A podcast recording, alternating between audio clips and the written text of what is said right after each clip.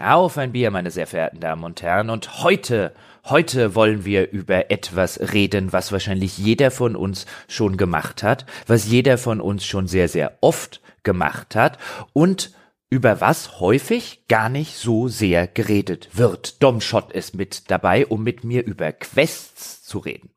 Hallo, guten Morgen. Ach Quatsch, nein, jetzt habe ich die Zeit verraten, zu der wir aufnehmen. Äh, ein allgemeingültiges Guten Tag wünsche ich. Äh, hallo. Aber es ist gar nicht schlecht, dass du die Zeit verraten hast, dann können wir den Menschen dort draußen wenigstens glaubhaft vermitteln, warum wir heute kein Bier trinken.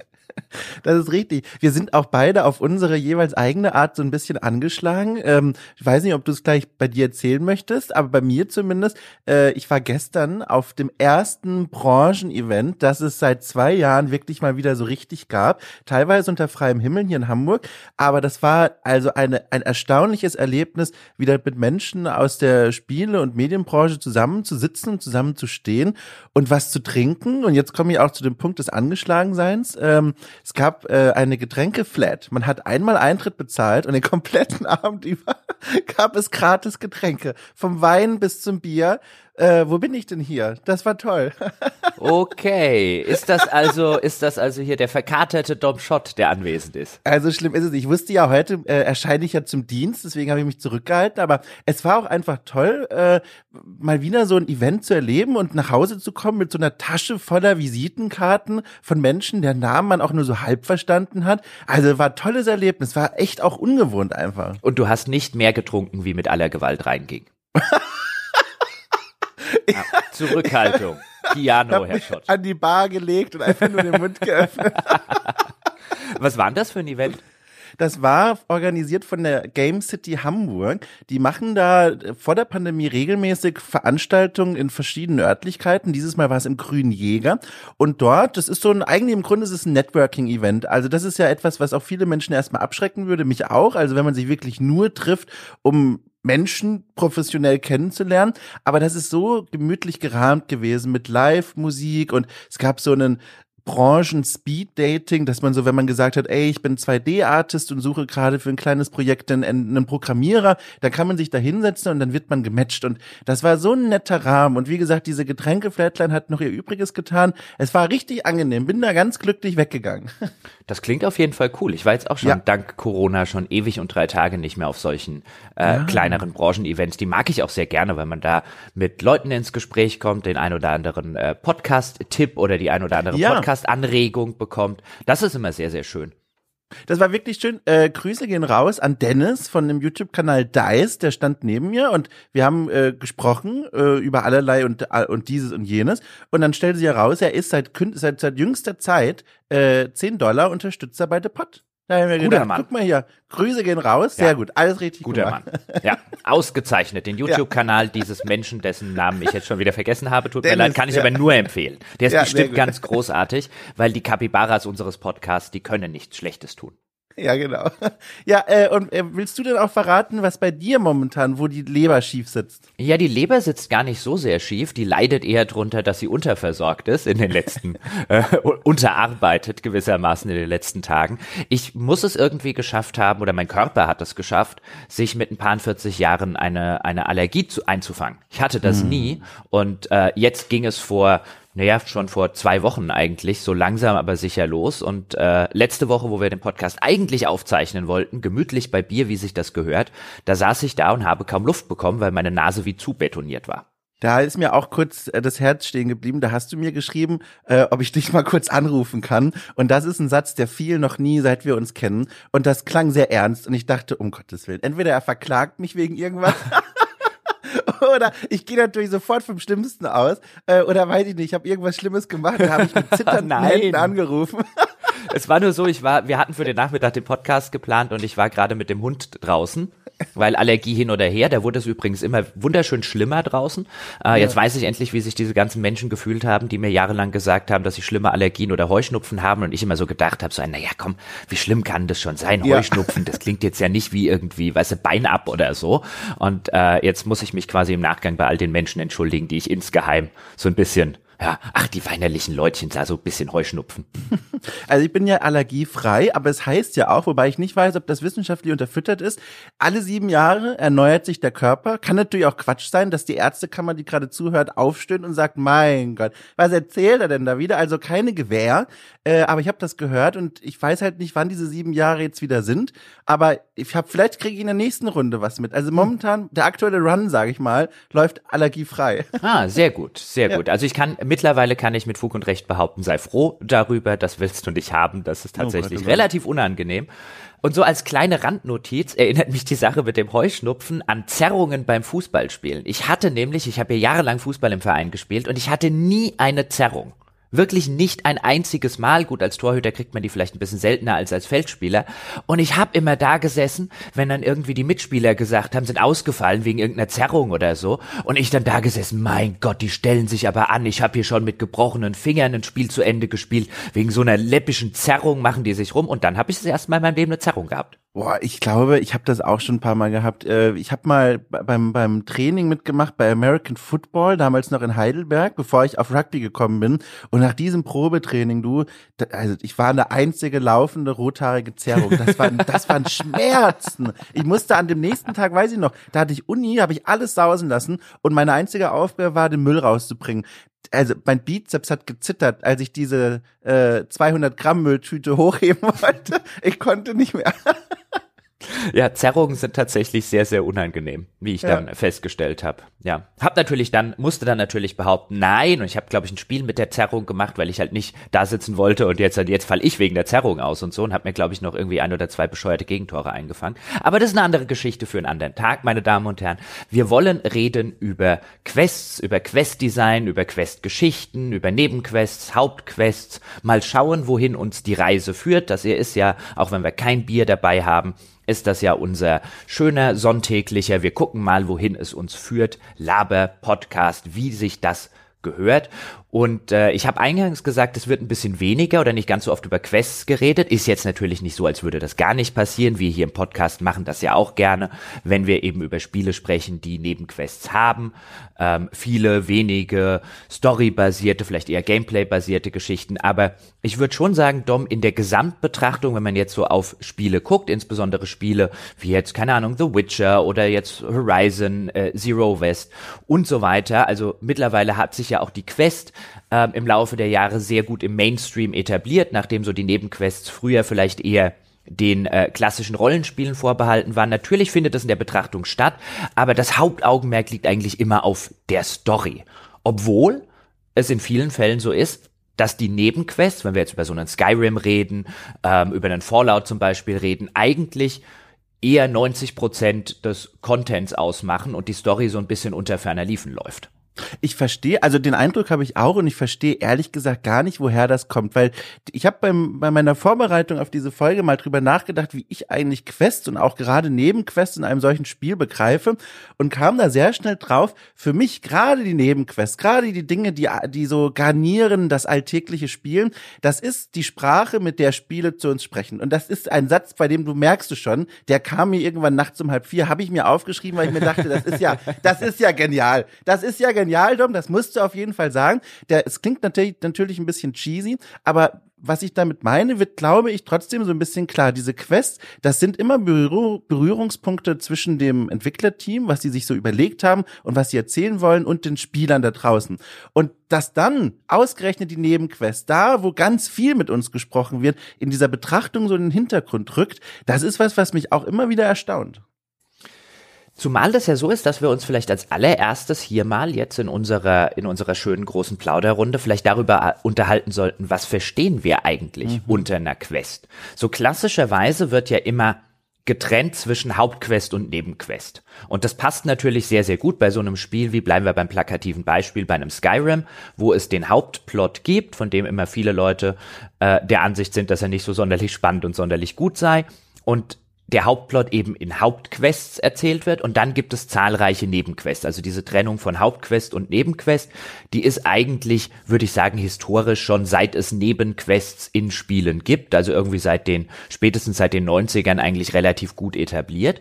Aber dann gibt es ja noch in vielen Spielen Dinge, die jetzt nicht dem klassischen Quest-Schema, also irgendwo steht ein Questgeber und sagt dir, ah, pass auf, äh, keine Ahnung, Wölfe haben meine Frau entführt, äh, geh bitte in den Wald und rette sie.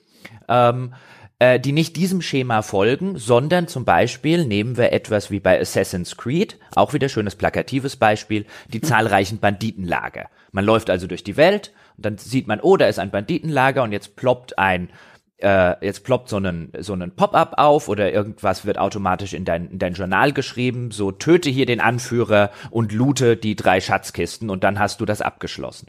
Und jetzt könnten wir als allererstes, finde ich, mal bei der Definitionssache hingehen und sagen, sind das Quests? Das ist nämlich schon spannend. Habe ich mir nämlich hier auch aufgeschrieben auf meinem Vorbereitungszettelchen, während da draußen ein Postmann versucht, sich gewaltsam Zutritt bei der Wohnung zu verschaffen. Aber ich ignoriere das, weil das ist nämlich hier ein richtig spannender Punkt.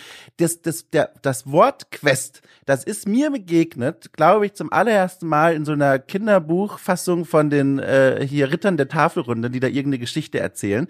Äh, und ist ja eigentlich ein Begriff, der sich gar nicht mit Nebenquest zusammenbringen lässt. Das ist mir zumindest der Gedanke gekommen, weil Quest Quest, das ist ja von der Bedeutung her etwas Großes, etwas Episches. Das Ziel liegt nicht unbedingt äh, um die Straßenecke herum, sondern das beschreibt eine Reise, eine ganz große Aufgabe für unseren Helden. Und dann Nebenquest zu sagen und dann auch damit so Dinge zu meinen, wie du sie beschrieben hast, da gibt's ein Banditenlager, hier lauf mal vorbei, macht die alle kaputt. Oder eine Frau sucht ihren Mann, hilft doch mal, da drüben vier Kilometer nach Norden, ob er irgendwo im Wald verschwunden ist eigentlich sind das ja gar keine Quests. Das sind ja eigentlich, wenn wir jetzt auf diese Wortbedeutungsebene runtergehen, Missionen. Also wirklich so zielgerichtete Aufgaben, die einen schnellen Abschluss haben.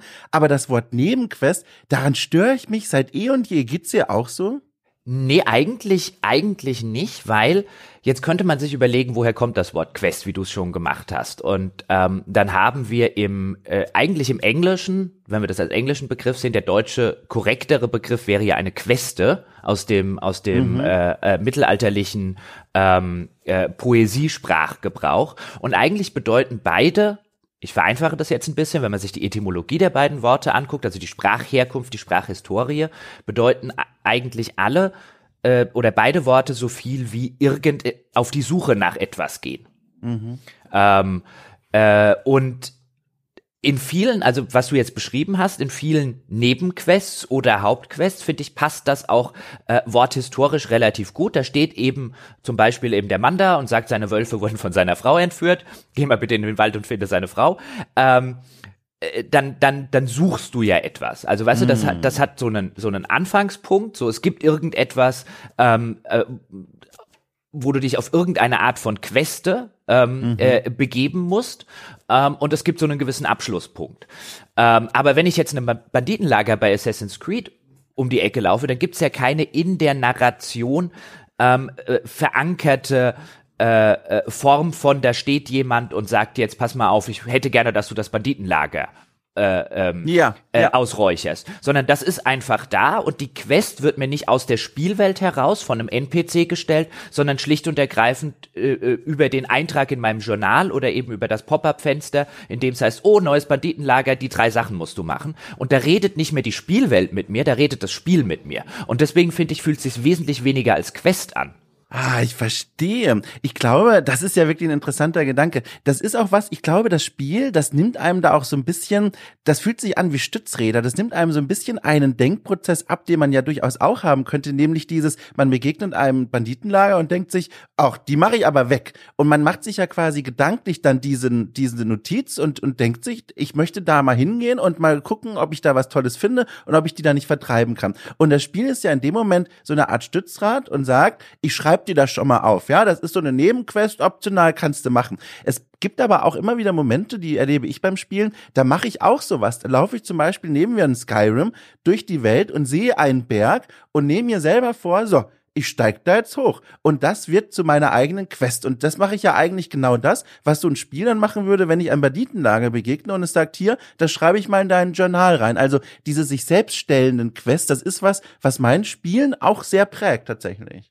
Und wenn wir jetzt nochmal bei dem ursprünglichen Wortsinne bleiben, also diese Queste im mittelalterlichen mhm. Dichtungssinne wird häufig übersetzt mit einer Heldenreise. Ähm, mhm. Was ein ganz typisches Motiv eben der mittelalterlichen Dichtung ist, dass du einen Helden hast, oft, oft halt so eine Art, in, insbesondere jetzt in der europäischen Mittelaltergeschichte, oft so einen äh, ritterlichen Helden, der ähm, waghalsige Abenteuer besteht auf der Suche nach einem oft ziemlich unerreichbaren Ziel. Also etwas, was im ersten Moment für den Leser oder den Zuschauer der damaligen Zeit wirken muss, wie etwas, das kann er doch nie im Leben schaffen. Und deswegen zum Beispiel ganz schönes Beispiel, der sich ja auch enorm daran orientiert hat, war J.R.R. Tolkien mit, mit dem Herrn der Ringe, diesen, den Ring loswerden. Die mhm. Quest von Frodo, Sam und der Gemeinschaft des Ringes ist ja eine beinahe unerreichbare. Also sie müssen ja zahlreichste Abenteuer bestehen, ähm, sich immer wieder in Lebensgefahr begeben, um etwas zu machen, von dem von vornherein eigentlich klar ist, sie werden sehr, sehr wahrscheinlich scheitern. Und dann ist halt häufig eben der Twist sozusagen am Ende der Queste, der Held schafft es auf äh, äh, raffinierte, tollkühne, tapfere Art und Weise eben trotzdem diese Queste zu bestehen. Und das kann man, finde ich, auf viele ähm, der sogenannten Quests jetzt in Computer- und Videospielen relativ gut anwenden. Natürlich hauptsächlich auf die Main-Quests, aber auch auf sehr, sehr viele Nebenquests. Wenn wir einfach in die, ähm, gerade mal in die Geschichte der Rollenspiele zum Beispiel reingucken, dass es immer wieder solche kleinen Heldenreisen äh, gibt. Und das, was wir jetzt besprochen haben, weswegen ich das auch nicht unter Quests persönlich jetzt subsumieren würde, dieses Banditenlager zum Beispiel, ja, oder der Aussichtsturm in alten Assassin's Creed und was es nicht noch alles gibt, diese Nebentätigkeiten, denen fehlt, finde ich, das, äh, das grundsätzliche Wesen, das ich gerade beschrieben habe, einer Quest völlig. Im Gegenteil, ich finde, sie bagatellisieren die Quests komplett. Ähm, das ist, hat nichts mehr mit irgendeiner Heldenreise oder sonst was zu tun. Das ist einfach nur noch ein Abarbeiten von arbiträren Aufgaben, die nicht aus der Spielwelt heraus organisch entstehen, sondern weil es gibt ja für mich in Assassin's Creed meistens keinen Grund, dieses Banditenlager äh, auszuräuchern. Der Grund ist ja, ich will das Loot haben oder ich will die Erfahrungspunkte haben. Das findet ja auf so einer meta-abstrakten Ebene statt. Und das als Quest zu bezeichnen, fände ich, würde die Quest als solche ja bagatellisieren. Das ist ja jetzt spannend. Äh, ich sehe es nämlich komplett andersrum. pass auf, oh, oh. Wie, wie, ich, genau, pass auf, ich bin gespannt, was du dazu sagst. Also, ich, ich sehe das nämlich genau andersrum aus folgendem Grund. Ähm, du hast ja diese Heldenreise reingebracht und das ist nämlich auch genau das richtige Stichwort. In Spielen, in denen ich wirklich die großen Geschichten erzählt bekomme, diese wirklichen Quests, also Charaktere wollen was von mir, es werden große und auch kleinere Geschichten erzählt, also nicht diese Räuberlager, Banditensachen, Wölfe-Geschichten, sondern wirklich diese Quests, die man aufgeschrieben bekommt. Das sind für mich eben keine Heldenreisen bedingt durch das Medium Videospiel. Was ich damit meine, ist folgendes. Wenn ich jetzt ein weiß ich nicht, äh, nehmen wir Pillars of Eternity, irgend so klassisches Rollenspiel. Wenn ich das spiele und ich komme in eine Stadt und sehe dort ein Aufgabenboard mit verschiedenen Quests für mich oder jemand kommt zu mir und sagt, hey, ich brauche Hilfe und das ist, wird mir als Nebenquest vorgestellt. Oder selbst die Hauptgeschichte, wenn es heißt, ein Meteor droht auf unsere Welt zu fallen, du musst das verhindern in den nächsten 60 bis 80 Spielstunden. Dann ist mir als Spieler des Jahres 2022, aber auch des Jahres 1995 klar, am Ende werde ich das wohl schon hinkriegen. Das Spiel ist so die gemacht und designt, dass ich da durchkomme, diese Geschichten erlebe. Natürlich werde ich auf Widerstände stoßen, aber mir ist ja klar, Baldur's Gate 2, das lässt sich durchspielen spielen. Am Ende gibt's einen Abspann und dann werde ich da irgendwo rumstehen und sagen, guck mal hier, ich hab's hingekriegt. Äh, in den modernen Rollenspielen wird das ja sogar noch bagatellisiert weiter, indem dann gesagt wird, hier, diese Quest, oh, mach das mal lieber noch nicht, ne? Level 25 wird vorgeschlagen, du bist erst Level 18, das könnte zu schwer werden. Und dem gegenüber stehen jetzt solche Dinge, die ich dann tatsächlich viel mehr als eine Heldenreise empfinde, wie, oh, da ist ja ein Banditenlager auf meinem Weg und ich habe keinerlei Hinweis, wie stark sind die, sollte ich hier schon sein, wie viele sind da und wenn ich mich denen jetzt stelle, dann ist das zwar keine epische Reise, weil ich gehe ja eigentlich nur rein und ziehe meine Axt und guck mal, ob die scharf genug ist, aber die Herausforderung ist eine, die dem Begriff der Heldenreise viel näher kommt als diese klassischen vorformulierten Quests und deswegen meine Perspektive ist genau andersrum als deine. Aber aber Moment. Aber genau diese Heldenreise, also dieser Begriff, der entstammt mhm. ja genau aus dem, was du gerade beschrieben hast, wie jetzt der Meteor fällt auf die Welt. Da haben wir es ja wieder zu tun mit, du hast ein beinahe unerreichbares Ziel, ja, wie willst du es als Einzelne schaffen, einen Meteor aufzuhalten, der irgendwie runterfällt? Und ich stimme dir völlig zu. in den meisten Spielen, in den aller, allermeisten Spielen kann man davon ausgehen, das wird am Ende schon irgendwie gut gehen. Du wirst es am Ende irgendwie schon hinkriegen. Aber das ist ja genau das, was, was den Begriff der Heldenreise in diesem Kontext ausmacht. Nämlich, dass der Held diese unüberwindbaren Widerstände trotzdem überwindet. Wenn ich den Herr der Ringe lese, dann weiß ich als halbwegs erfahrener Leser ebenfalls, ich werde jetzt nicht tausend Seiten lesen, damit der am Ende mit dem Schlaganfall tot umfällt, kurz vor Mount Doom. Das wird nicht passieren. Der wird seine Queste erfolgreich erledigen. Das ist nie im Grunde nie im, im, im Zweifel ähm, eben auf so einer Metaebene. Klar, im, im Kontext des Plottes passieren ständig Sachen, ähm, wo man denkt, oh, da ist er nur noch mit Haaresbreite, sind sie jetzt gerade noch mit dem Leben davon gekommen. Aber dem Leser ist genau wie dem Leser von mittelalterlicher Dichtung, von Heldenreisen, von diesen Queste-Geschichten, klar, am Ende wird der Held triumphieren. Das gehört, würde ich sagen, untrennbar zum Wesen der Heldengeschichte dazu oder der Heldenreise. Das bedeutet, das, was du jetzt geschildert hast, ist ja, ja nicht so, als würde ich sagen, das ist nicht legitim. Ich glaube aber, dass, weißt du, du, was du gerne hättest, wäre eine Umkehr der Heldenreise. Ich glaube halt, dass dieser Heldenreisebegriff, was ich da gerade beschrieben habe, das ist durchschaubar in dem Sinne, weil es halt mittlerweile formalisiert ist. Aber ich glaube eben nicht, bevor das formalisiert war. Also wirklich, dass man Heldenreise in ein mittelalterliches Google eingegeben hat und gewusst hat, ach ja klar, das sind hier die typischen Aufbauteile ich glaube, dass erst mit dieser Formalisierung dann klar wurde, okay, das klappt schon alles. Aber für mich, vielleicht habe ich tatsächlich dann auch einen falschen Bezug zu dem Begriff, dann stimmt das natürlich. Für mich ist bei dieser Heldenreise immer auch dieses unsichere Element dabei, klappt's denn wirklich? Und nicht dieses, oh, das ist gerade spannend, aber ich weiß ja, nach hinten raus wird's gut. Äh, weil dann, wenn das ja so wäre, dann wird ja auch dieses ganze kathartische Element fehlen, dass man eben nicht weiß, ob alles gut geht. Also ich glaube, du hast da vollkommen recht, aber ich glaube, dass da, dass, dass du dich da auf diese Formalisierung beziehst, dass wenn man heute sagt Heldenreise, aha, das ist dieses Story-Erzähl-Ding, dass sich darüber definiert, es sieht mal knapp aus, aber am Ende geht's immer gut. Ich glaube nur nicht, dass das ursprünglich mal so klar war. Doch, ich glaube, ursprünglich war das, ich glaube, den, den Menschen damals war das, war das relativ klar. Also würde ich jetzt drauf ja. tendieren, also es ist nicht so, als hätte ich mich da jetzt äh, äh, jahrelang irgendwie wissenschaftlich mit beschäftigt. ähm, ich glaube schon, dass, und das, das, dieses Motiv mit der Heldenreise, ich meine, das zieht sich durch so ziemlich jeden Actionfilm. Mhm. Ähm, äh, das zieht sich durch halb Hollywood und so weiter. Und die Filme funktionieren trotzdem noch auf einer Spannungsebene. Ich meine, jeder James Bond. Du weißt, James Bond wird nicht sterben. Und trotzdem finden Millionen von Menschen diese Filme spannend. Ja, und das ist das, wo ich dann irgendwie aussteige, wo ich mir dann denke, ich spüre da keine Spannung. Also wenn ich James Bond in einem Schussgefecht sehe, da fällt es mir wahnsinnig schwer, irgendwas zu fühlen, weil ich mir denke, naja, der Film heißt James Bond, da wird jetzt schon nichts passieren. Das ist ja auch der Grund, warum so Serien wie Game of Thrones so wunderbar vor allem zu Beginn funktioniert haben, weil ganz viele Menschen, glaube ich, wie ich davor saßen und dachten, naja, also es ist die Hauptfigur, Boromir. Was soll mit ihm passieren? Wir sind in der ersten Staffel. Stellt sie heraus, er kommt nicht, oh, kleiner Spoiler, er kommt nicht hinaus über die erste Staffel. Und das ist ja der Grund, warum diese Serie so faszinierend war und aber auch der Grund, warum ich, also ich steig da aus. Wenn ich einen Baldur's Gate 2 spiele oder sowas, dann denke ich mir nicht, boah, bin gespannt, ob das hier alles gut geht, sondern ich frage mich nur, boah, ich bin gespannt, wie lange ich brauche, um das Spiel durchzuspielen. Und deswegen meine ich, für mich mhm. funktioniert diese Art von Quest nicht so richtig gut.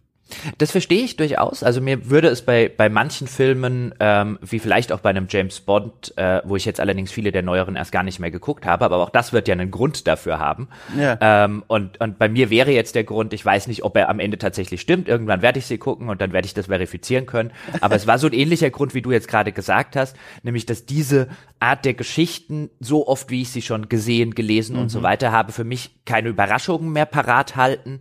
Ähm, und äh, mir es dann genauso gehen würde wie du. Jetzt gucke ich irgendwie 20 Minuten eine Verfolgungsjagd, bisschen übertrieben, aber ich ja. weiß ja am Ende kommt Bond mit dem Leben davon. Ja. Äh, und wenn ich das einmal sozusagen drin habe, dann ist es schwer finde ich auch, dort irgendwie Spannung dafür zu äh, empfinden. Aber ich glaube, mhm. das, was du gerade äh, äh, machst, führt uns jetzt ein bisschen von der Quest als Spielmechanik weg, ist aber ein extrem interessanter Punkt, nämlich dieses auf den Kopf stellen der Heldenreise. Das ist ja, ja das, was ein Game of Thrones tut zum Beispiel, indem es die klassischen Motive der Heldenreise an, an mehreren Figuren parallel durchexerziert und ihr Scheitern an dieser Heldenreise.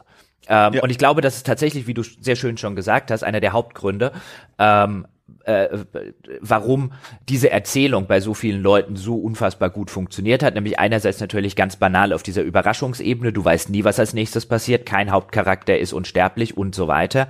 Aber eben auch dieses mit den Erwartungen äh, äh, spielen, die man klassischerweise halt als halbwegs erfahrener Fernsehzuschauer, Leser und so weiter halt hat, der schon ein bisschen was konsum äh, konsumiert hat und halt jederzeit dasteht und sagt, ich weiß nicht, was als nächstes passieren wird. Ja. Ähm, das ist aber dann eher auf so einer, kann ich voll und ganz nachvollziehen, geht mir sehr ähnlich. Das ist dann aber eher auf so einer, auf so einer Handlungs- äh, Ebene. Und ich finde das übrigens auch, jetzt können wir den Bogen zu Spielen schlagen. Ich glaube, das ist einer der Gründe, gibt viele Gründe, aber einer der Gründe, warum so viele Menschen die Quests bei The Witcher 3 so super finden weil da nämlich auch an vielen Stellen keine klassische Heldenreise ja. mehr stattfindet, sondern du am Ende die Wahl zwischen zwei Übeln hast. Genau, und, genau. Ja, Entschuldigung, äh, da bin ich jetzt reingesprungen, weil den, den Punkt da mhm. nämlich auch im mhm. Kopf. Genau, exakt. Das ist ein großer Grund, warum gerade bei Witcher 3 diese Nebenquests vielfach so faszinierend sind, weil es auf Entscheidungen hinausläuft oder auf Momente, in denen nicht die Quest von sich weitererzählt, sondern man selber dann irgendwie eine Entscheidung treffen muss. Und in dieselbe Sparte schlägt zum Beispiel auch, das ist jetzt ein Spiel, das zitiere ich jetzt die ganze Zeit, weil ich es frisch durchgespielt habe, Gothic 1, wer kennt's nicht, ne? Äh, das ist nämlich eine sehr ähnliche Richtung. Auch da gibt's Quests, die haben haben erstmal den Anschein, okay, gehe von A nach B und bringe dort Gegenstand C irgendwo hin. Aber du kannst auch einfach, wenn du bei B angekommen bist, sagen, nö, ich behalte den Gegenstand, Quest trotzdem gelöst. Und das sind diese Momente, in denen aus diesem klassischen Quest-Design von A nach B kommen und damit gibt's Erfahrungspunkte, ausgebrochen wird und die diese Quest so spannend macht. Aber davon, also spontan und auch in der Vorbereitung, sehr viele Beispiele fallen mir dazu nicht ein.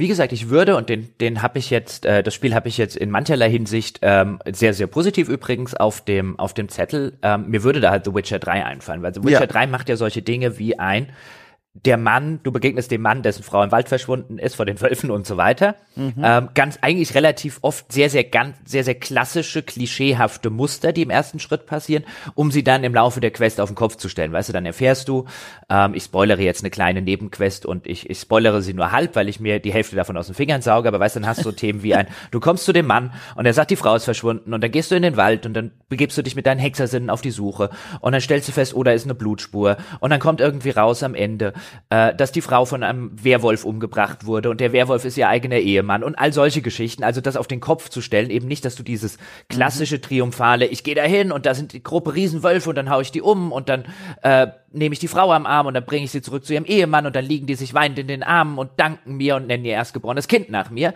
sondern hier ist es halt alle Personen in diesem kleinen Theaterstück haben in irgendeiner Form moralischen äh, Dreck am Stecken und am Ende gibt es kein äh, äh, und so lebten sie glücklich bis ans Ende ihrer Tage, sondern am Ende gibt es ein Du gehst drauf oder du gehst drauf.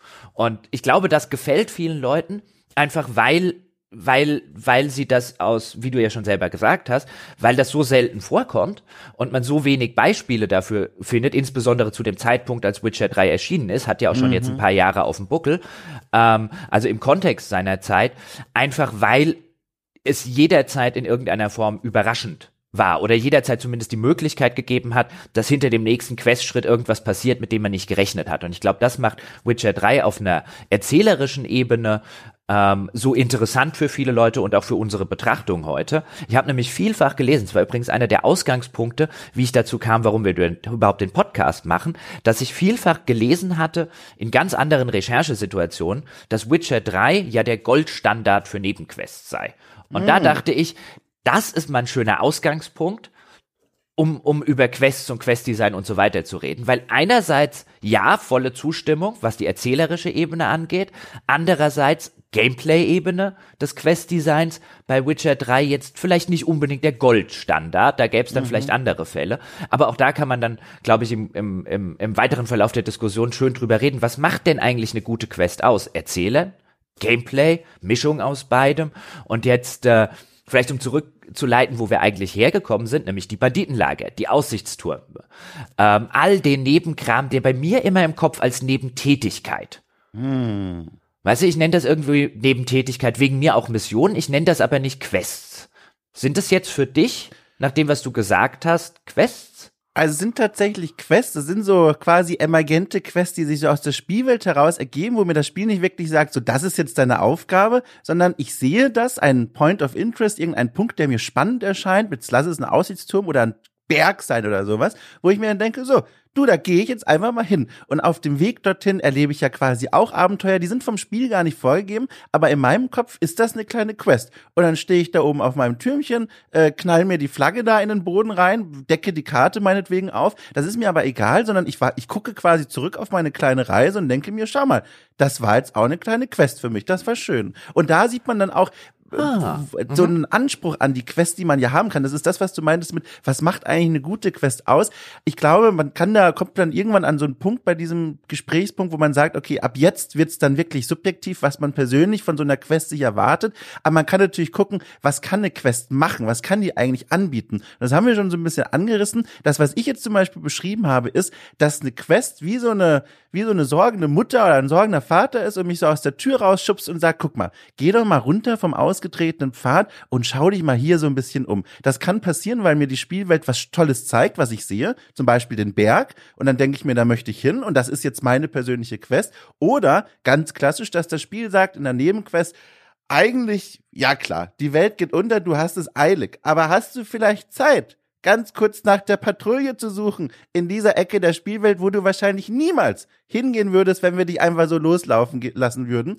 Und das ist so ein Aspekt von der Quest, die Quest erfüllen können, den ich sehr faszinierend finde. Also dieses, wir schicken dich mal wohin, wo du wahrscheinlich oder vielleicht gar nicht hingegangen wärst. Ja, aber das trifft ja nicht auf die Banditenlager von Assassin's Creed zu. Das stimmt. Also, das stimmt. also ich, ich stimme dir völlig zu. Was du jetzt gerade beschrieben hast, ist, äh, ist ein bisschen, würde ich sagen, 80 Prozent des Gameplays von Elden Ring. Ja. Und, und, und, oder Breath of the Wild. Und ich stimme dir völlig zu. Diese Form auch des Weltenbaus und des Quest-Designs letztlich äh, als elementarer Bestandteil des World Designs. Mhm. Ähm, insofern nämlich, wo du eben dort ja kein, kein NPC mehr hast, der sagt, geh mal da drüben zu dem Berg, sondern du hast den Berg. Und ja. das Spiel und die Welt ist auch so gebaut, du siehst den Berg in der Ferne, es ist interessant, das Spiel hat schon relativ zeitnah etabliert, es gibt hier nicht diese klassische Struktur, sondern wenn du was siehst, was dich interessiert, geh mal hin. Und ich belohne dich dort auch nicht irgendwie mit Erfahrungspunkten oder sonst irgendetwas Abstraktem und Arbiträrem, sondern ich belohne dich mit dem Weg dahin, auf dem interessante Dinge passieren. Und wenn du dort bist, da ist vielleicht ein Boss, da ist vielleicht eine Schatztruhe, aber in irgendeiner Form wirst du für deine Neugier in der Spielwelt belohnt. Und ich finde auch, ja, ähm, das habe ich hier auch auf dem, auf dem Zettel stehen, ich finde, ja, man kann verargumentieren, dass diese Points of Interest bei Witcher und bei Breath of the Wild, dass die Quests sind.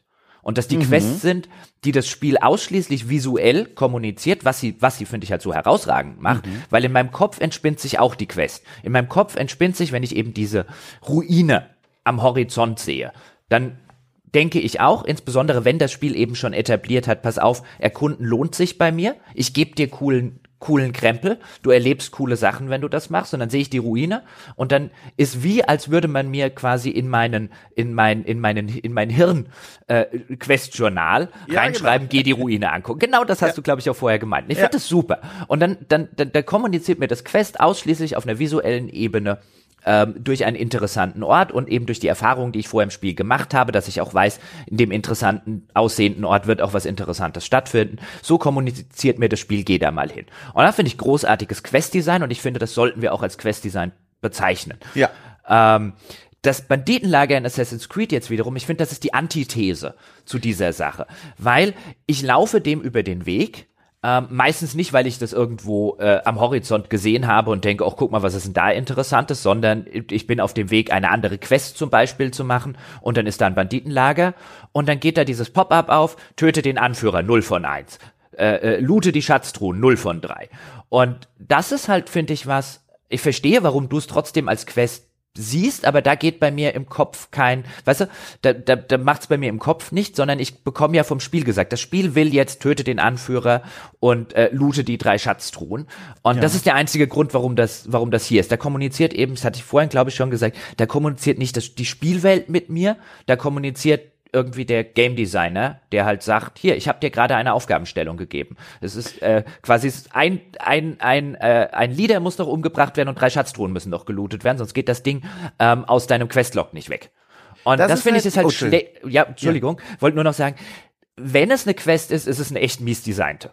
Ja, und genau, wenn man da so noch vielleicht noch ein bisschen feiner drauf schaut, warum ich das als Quest beschreibe, eben mit diesem Berg und was du ja auch gemeint hast in Elden Ring, man sieht spannende Punkte. Das ist dieses, das sind Quests, die, die bringen einen irgendwo hin in der Spielwelt und schicken einen auf eine Reise wortwörtlich. Und diese Banditenlager, die kommen aus einer anderen Kategorie von Quests, die ich mir ja auch aufgeschrieben habe, die eine andere, ich sag mal, ein anderes Angebot ausstellen, anderes, anderes Angebot aussprechen. Und zwar und jetzt aber, lass mich kurz ausreden, weil ich, ich, ich weiß, jetzt kommt was Schwieriges, weil vor allem in diesem Kontext zu Assassin's Creed und dem Banditenlager, aber das sind Quests, in meinen Augen, die wollen eine Abwechslung beim Gameplay bieten. Aber, Moment, ganz kurz. Also man läuft ja rum in Assassin's Creed, das heißt, man läuft gerade, man guckt, schaut sich um, genießt diese übrigens wirklich fantastischen Landschaften und kommt auf ein Banditenlager und damit beginnt quasi die Quest, die sagt, oh, guck mal, du bist jetzt eine ganze Weile rumgelaufen, hast du mal nicht Bock, wieder ein bisschen zu kämpfen und zu looten. Das ist diese Art, andere Art von, von Quest. Aber in dem Fall, und da stimme ich dir vollkommen zu, eine von den uninteressantesten, weil das ist ja wirklich einfach nur so, und jetzt haben wir hier einen Anlass für dich zu kämpfen. Aber es gibt ja auch Quests aus derselben Kategorie, also Quests, die dir eine andere Art von Gameplay mal anbieten, die durchaus interessant sind. Ich denke da zum Beispiel an ein Skyrim ganz zu Beginn, wenn du da irgendwie so eine goldene Kralle finden sollst und damit so einen kleinen Rätseldungeon öffnen kannst. Das sind Mechaniken, die hast du eigentlich nicht im Spiel, die werden aber für diese Quest jetzt mal angeboten. Und das ist so aus derselben Kategorie, aber im Fall von Assassin's Creed eben unterste, ich sag mal, Qualitätsschublade. Ja, ich, ich überlege die ganze Zeit noch, aber ich glaube, ich, ich, glaub, ich bring's nicht übers Herz, dir als Quest.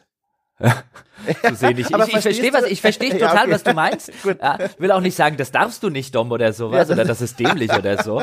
Aber ich finde, das bagatellisiert mir das ja. zu, zu extrem und zieht's halt auf so einen, auf so einen extremen, mhm. auf so einen extremen Massenmarkt runter. Weißt du, es ist gewissermaßen, das ist gewissermaßen das Kick der Quests. Genau, also das unterste Qualität in der Herstellung quasi, aber für mich immer noch in dieser Quest-Schublade. Aber ich verstehe auch die Zurückhaltung, dass du sagst, nee, also das fällt raus aus der Definition bei mir.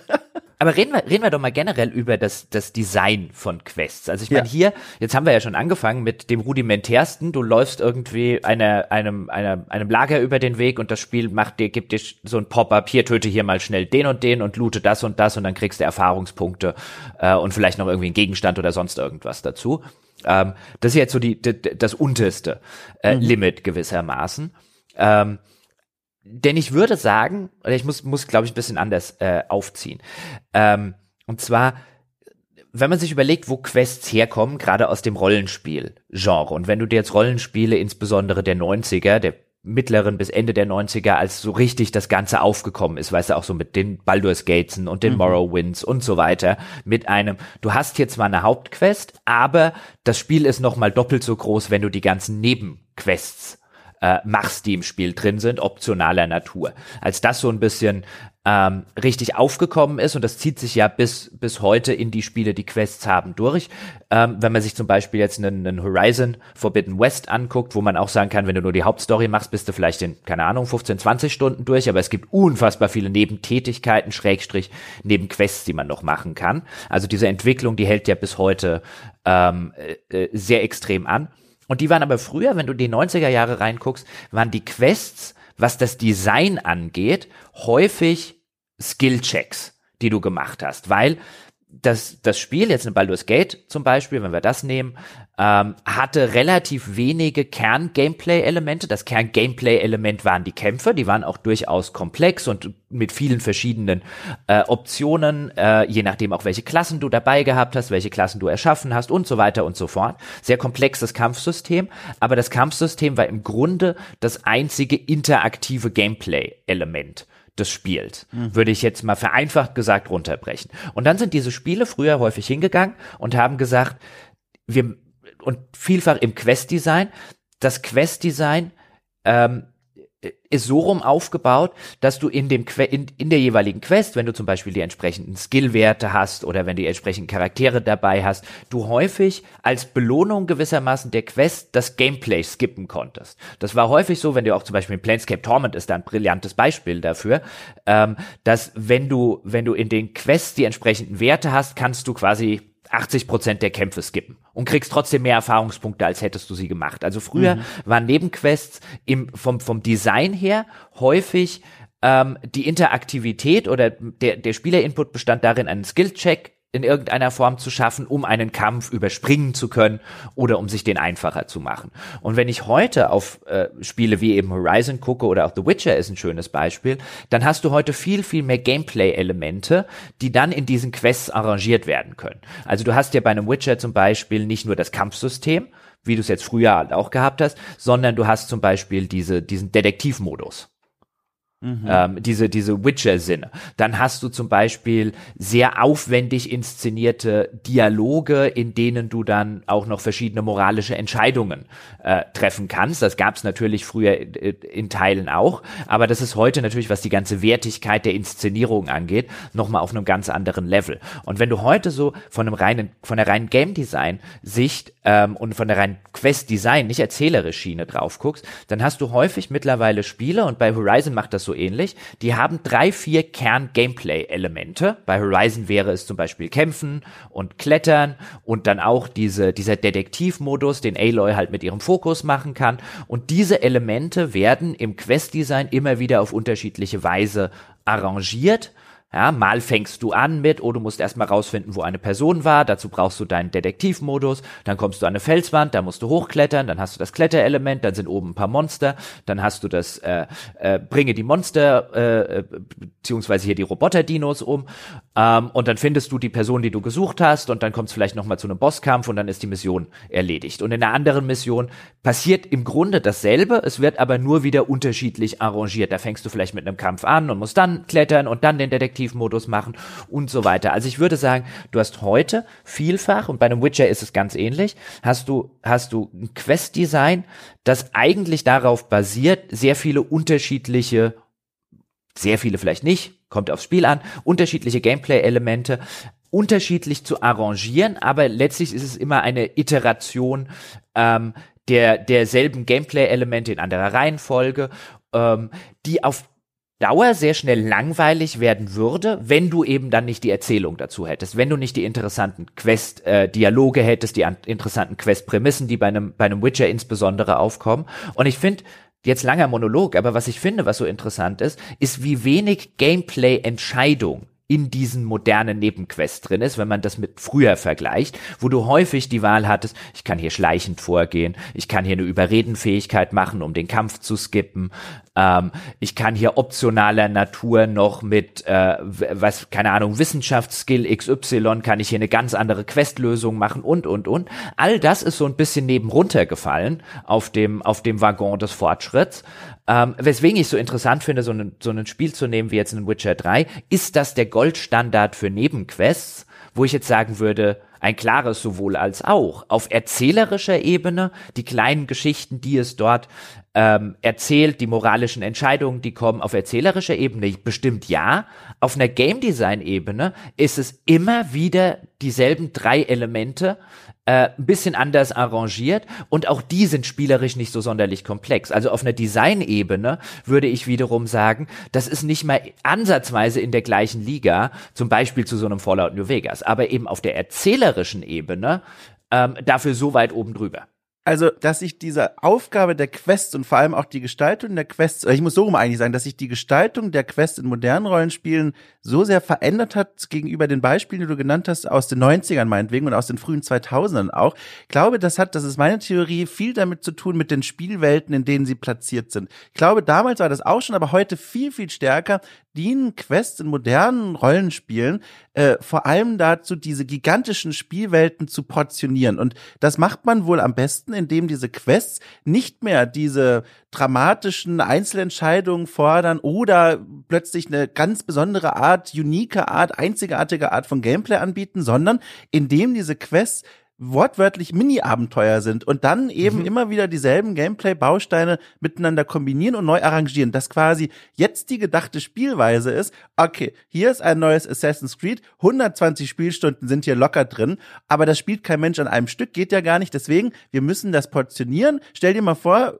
die, die Vorstellung gibt mir schon Gänsehaut, wir geben dir ein Assassin's Creed ohne Nebenquest. Die Hauptquest ist einfach nur, weiß ich nicht, befreie deinen Bruder in 120 Stunden. Das ist ja, da schreist du ja, du weißt ja gar nicht, was, was wie sollst du da vorgehen? Und diese Nebenquests dienen heute so ganz, ganz doll zur Portionierung und zur Orientierung. Und ich sehe diesen Kontrast auch ganz doll jetzt zum Beispiel. Aktuell, ich sag mal, hinter den Kulissen von The Pot bereiten wir uns auf ein Altbier vor. Äh, darf ich das Spiel nennen oder soll ich es soll ich's vage halten, Jochen? Du darfst es gerne nennen, natürlich immer mit der Einschränkung, ja. äh, äh, bitte, bitte nicht als in Stein gemeißelt ansehen. Ja, bitte, okay.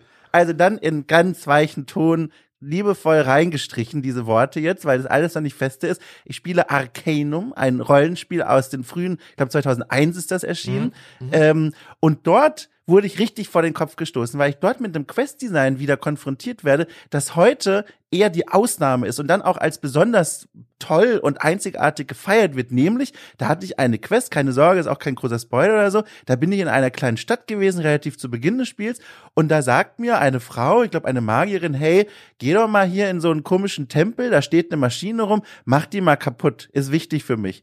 Und dann gehe ich dahin und denke mir, okay, das ist jetzt offenbar meine Quest. Und auf dem Weg dahin begegne ich dem Bürgermeister und dann denke ich mir, du, ich guck mal, ob der dazu auch was zu sagen hat. Und dann spreche ich mit dem Bürgermeister und dann habe ich die Möglichkeit, ihm zu sagen, hey, ich habe gerade den Auftrag, diese Maschine da in deiner Stadt kaputt zu machen.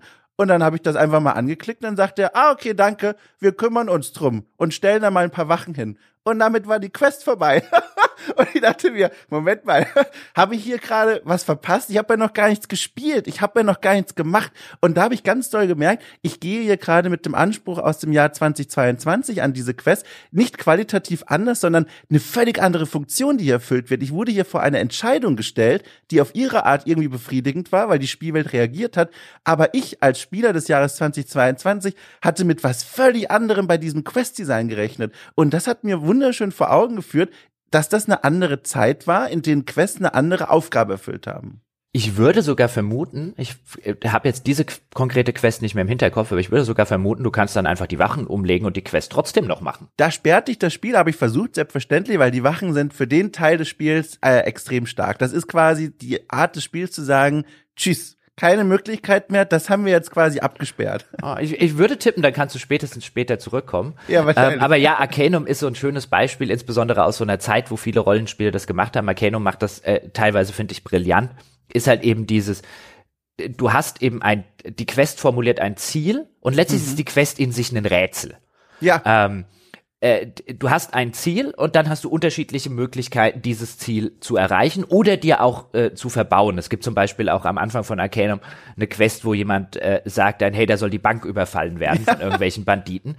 Und da kannst du auf die unterschiedlichsten möglichen Arten und Weisen den Überfall verhindern oder den Über äh, dich an dem Überfall mehr oder weniger beteiligen ja. oder erst den Überfall verhindern, um danach die Bank auszurauben und ja. sozusagen das Beste aus allen Welten zu haben. Und da gibt es unterschiedliche unterschiedliche NPCs dafür ähm, und auch unterschiedliche Wege innerhalb des, des Game Designs. Dann zum Beispiel zu sagen, hm, wie, wie, wie schaffe ich es jetzt mit den Bankräubern fertig zu werden? Die sind mir eigentlich noch zu hochlevelig. Ähm, und dann gibt's an, an, an vielen Stellen dann wieder so Kleinigkeiten, wo man sagen kann, ah, das kann ich auch noch machen. Und das ist halt unter dem Strich, du hast es ja schon gesagt, ein Quest-Design, wie man das heute in AAA-Produktionen schlicht nicht mehr sieht. Mhm. Ähm, und ich stimme dir zu, das hat natürlich auch was mit der Portionierbarkeit zu tun. Das finde ich ist ein, ist ein sehr, sehr interessanter Gesichtspunkt, der nicht untergehen sollte, dass eben diese Spiele heutzutage, diese riesigen, umfangreichen Spiele, ähm, auch so designt werden, dass sie auch demjenigen, der abends nur, nur eine Stunde Zeit hat, irgendeinen ein oder zwei Häppchen äh, geben und dann eben so eine Quest eine gute kleine Portion ist, von dem man dann vielleicht an einem Abend ein oder zwei oder drei auslöffeln kann mhm. und das Gefühl hat, Fortschritt gemacht zu haben. Aber es wird, glaube ich, halt auch in extremem Maße ähm, am äh, gestiegenen, äh, an den gestiegenen Produktionskosten liegen. Also du, es, mhm. es wird keinen Sinn mehr machen und das ist halt natürlich schade. Aber es wird keinen Sinn mehr machen, ein Quest-Design, wie es zum Beispiel ein Arcanum hat, wie es ein Fallout New Vegas in vielerlei Hinsicht hat, ähm, auf ein heutiges Spiel draufzustülpen, weil du dann halt Inhalte produzierst, die im Zweifelsfall auf einem so hochwertigen Niveau mit den Dialogen und Co. und den Zwischensequenzen, die 80 Prozent der Spieler nie zu Gesicht bekommen. Und da wird sehr wahrscheinlich spätestens ein Produzent sagen, Leute, habt ihr sie noch alle? Ja, da bin ich ganz bei dir. Und dann, ja, darin liegt ja auch, wenn man jetzt positiv denken möchte, ja auch erstmal eine Chance. Okay, offenbar kann man diese Art von Quest in großen Spielen nicht mehr machen. Dann müssen wir jetzt damit arbeiten, was wir haben. Also kleine Quests mhm. in sich abgeschlossen, die kombinieren verschiedene Gameplay-Elemente. Wie machen wir das denn spannend? Und leider finden ja ganz viele Spiele, auch jetzt moderne Rollenspiele, darauf keine spannende Antwort. Die Geschichten, die in diesen Nebenquests erzählt werden, sind welche, wo ich dir am Anfang schon sagen kann, was am Ende passieren wird. Gerne auch inszeniert auf eine Weise, wo du denkst, ach, also ich spiele doch hier ein Spiel. Das ist nicht interessant, mir einfach eine fixe Kameraperspektive anzusehen, wie sich zwei Leute unterhalten. Aber es gibt auch Spiele, und da möchte ich wieder ein Beispiel reinbringen, das hier im Podcast so ein bisschen, ich sag mal, einen schwereren Stand hat, wenn ich mich richtig erinnere, ähm, dass damit zumindest versucht, was Spannendes zu machen. Und zwar erstmal grundsätzlich die neueren Assassin's Creed Spiele, aber nehmen wir gerne mal hier Assassin's Creed Valhalla, äh, weil es jetzt das aktuellste ist, dieses Wikinger 9. Jahrhundert Ding, ähm, denn da passiert was ganz Interessantes. Das haben wir auch damals, glaube ich, in unserer Podcast-Diskussion zu dem Thema gemacht. Da gibt's von der Tonart, die angeschlagen wird, einen ganz krassen Kontrast zwischen der Hauptgeschichte, hier kleiner Bruder muss großen mhm. Bruder irgendwie befreien, helfen, was auch immer, und den vielen, vielen Nebenquests. Denn in der Hauptquest ist ein ganz ernster Ton angeschlagen. Wow, hier, neuntes Jahrhundert, fällst du vom Pferd, bist du eigentlich tot. Äh, ärmste Welt, hier wird äh, geplündert, gebrandschatzt und gekämpft. Alles schlimm, Wikinger. Uh. Aber die Nebenquests haben eine Form von Humor und Komik, äh, wo du erstmal drauf schaust und denkst, was?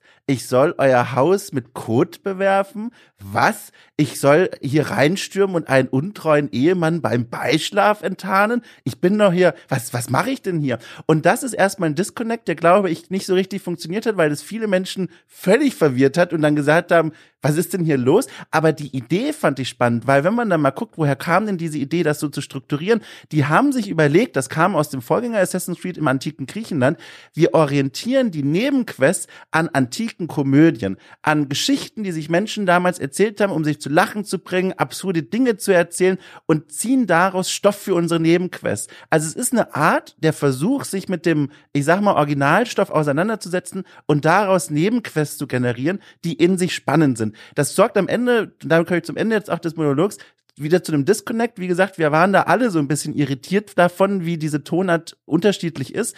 Aber es ist eine spannende Idee, die man auch wertschätzen muss, finde ich. Die Idee an sich ist spannend. Ich würde zu denjenigen gehören, die, die sagen, dass die Ausführung katastrophal in die Hose gegangen ist. Aber das ist bis zu einem gewissen Teil bestimmt natürlich auch Geschmackssache. Ja. Ähm, und jetzt wirfst du aber einen extrem guten Punkt auf, weil und wenn wir jetzt das moderne Quest-Design uns angucken, und in Assassin's Creed ist da keine Ausnahme, ähm, du hast, äh, du hast diese, diese Kern-Gameplay-Elemente bei einem Assassin's Creed vielleicht kämpfen und klettern ähm, und den Adler benutzen, der so gewissermaßen der Detektivmodus von Assassin's Creed, mhm. ähm, um irgendwelche Sachen zu finden. Und diese drei, vier Sachen, die es gameplay-technisch besitzt, die iteriert ist im Laufe seiner Quests. Weißt du, wenn wir jetzt nur mhm. auf die erzählten Nebenquests von einem Valhalla zum Beispiel eingehen, also noch gar nicht auf die Banditenlager und Co., sondern nur auf diese Nebenquests, wo ein NPC mit einem grünen Ausrufezeichen in der Spielwelt rumsteht, da gibt's wahrscheinlich, keine Ahnung, 50 davon.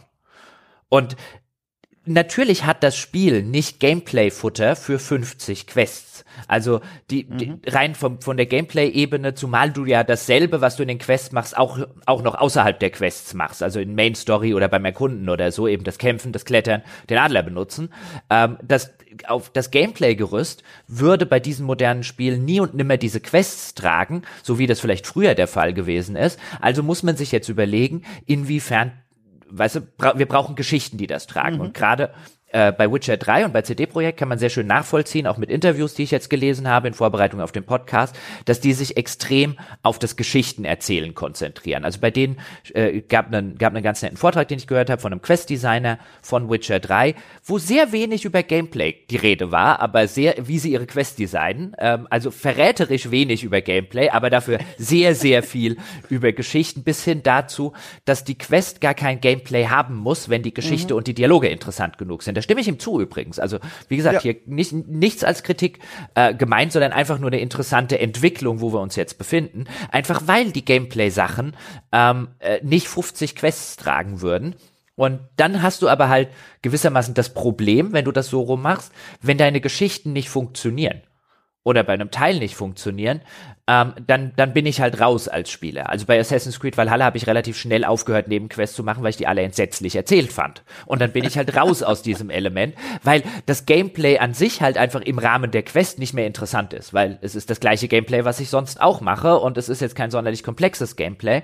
Und es gab durchaus in Spielen früherer Natur, ich weiß, es gibt in einem Fallout New Vegas, es gibt einige Quests, die ich auf einer erzählerischen Ebene total Banane finde, aber die halt tolle, interessante spielerische Entscheidungen mit sich bringen. Mhm. Ähm, und das hast du halt heute nicht mehr. Und dann, wenn du das halt machst, ähm, oder wenn du auch produktionstechnisch gezwungen bist, das zu machen, ähm, dann wird's halt interessant, was ist dann noch gutes gute Quest. Wenn, wenn das spielerische Design erstmal die Kern-Gameplay-Elemente des Spiels arrangiert und wieder iteriert ist, dann ist es auf einer Designebene schon nicht mehr so sonderlich interessant. Jetzt nehmen wir einen Horizon, wo jetzt viele Leute auch bei uns im Forum gesagt haben, das habe doch so tolle Nebenquests.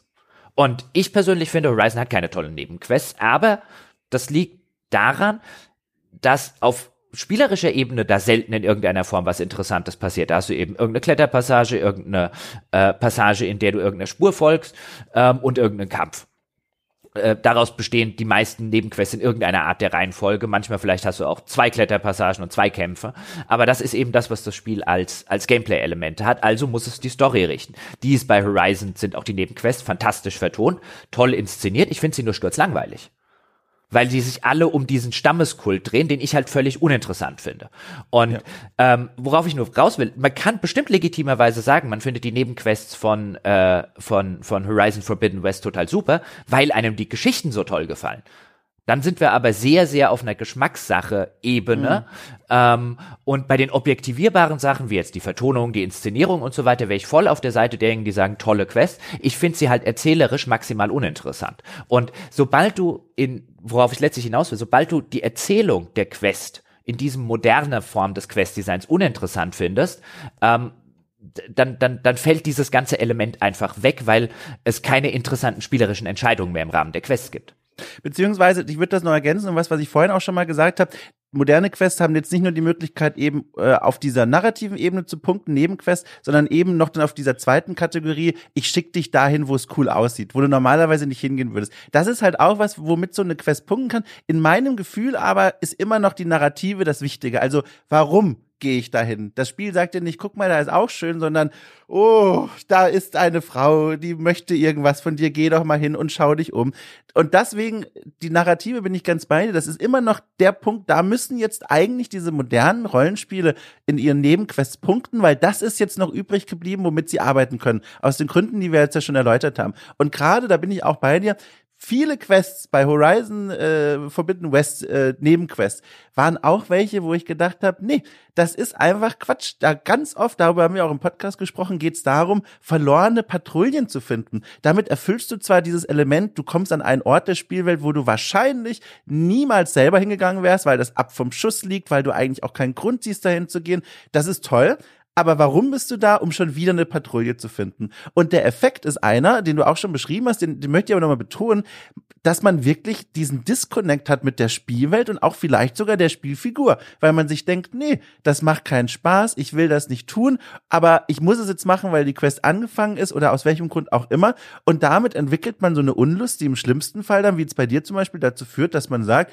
ich spiele gar keine Nebenquests mehr. Und wenn man das macht, oder nur noch ganz wenige, und wenn man das macht, dann im schlimmsten Fall dann wiederum beginnt ja so ein Rollenspiel auch zu bröckeln an anderen Punkten, weil dann kannst du vielleicht plötzlich nicht mehr bestimmte Zonen betreten, weil dein Level nicht groß genug ist, dann be bekommst du immer mehr den Eindruck, wenn du nur Hauptquests spielst, naja, also spannend erzählt ist das auch wieder nicht, und dann fällt das alles in sich zusammen. Also, um das nochmal zusammenzuführen, diese narrative Ebene ist die, wo jetzt moderne Rollenspiele eigentlich punkten sollten. Aber in meinen Augen gibt es da ganz wenige, denen das bisher gelungen ist. Äh, Witcher 3 und Cyberpunk würde ich da, wie du auch gesagt hast, da auf eine besondere Ebene hängen. Aber sonst fällt es mir schwer, da jetzt erstmal spontan Beispiele noch nennen zu können. Ja, mir tatsächlich auch. Also ich würde da auch äh, häufig zumindest wieder auf Witcher 3 zurückkommen müssen, dass in dieser narrativen Nebenquest-Geschichten erzählen Form ziemlich einzigartig dasteht, weil es halt einfach auch interessanten Scheiß macht.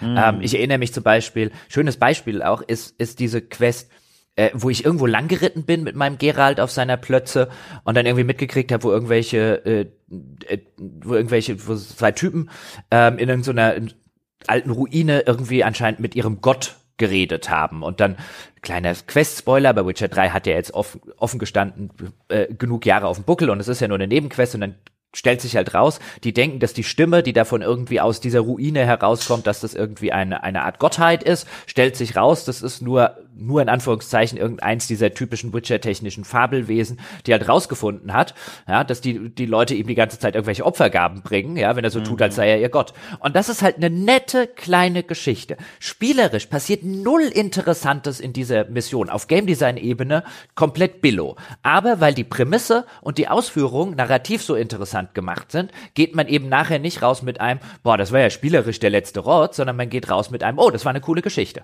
Und das musst du aber insbesondere in dem Umfang, den diese modernen Spiele haben, musst du halt erstmal so viele so interessante kleine Nebenquests äh, hinbekommen, gut ja. genuges Autorenteam haben.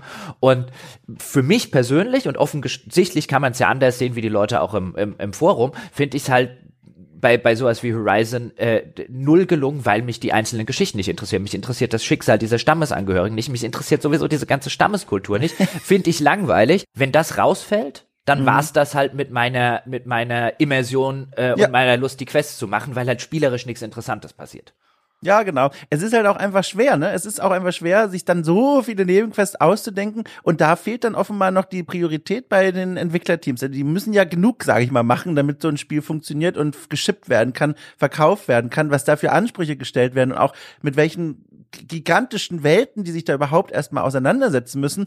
Aber offenbar ist dann immer noch nicht die Priorität zu sagen, so, und jetzt müssen wir auch spannende Nebenquests schreiben. Und wenn die Priorität geschieht, dann gerne frontloaded, ganz zu Beginn eines Spiels, wo sich Leute entweder noch dann begeistern lassen oder wo auch Tester und Testerinnen spielen und sagen, ach guck mal, wenn das die nächsten 100 Stunden so weitergeht, was ich übrigens niemals schaffen werde mit meiner Abgabedeadline, dann ist das auf jeden Fall ein tolles Spiel. Da denke ich vor allem an Assassin's Creed Odyssey. Äh, das war am Anfang also eine der besten Quests, die ich in diesem gesamten 5000 Stunden langen Spiel erlebt habe. Da ging es darum, dass auf der Startinsel direkt so ein Typ rumläuft mit seiner kleinen Bande und die Leute drangsaliert. Und da wird von allen nur der Zyklop genannt. Und natürlich natürlich denkst du dann, oh mein Gott, kämpfe ich hier gegen ein Monster? Kämpfe ich hier gegen Polyphem, den bekannten Zyklopen aus der griechischen Mythologie? Welches Monster erwartet mich?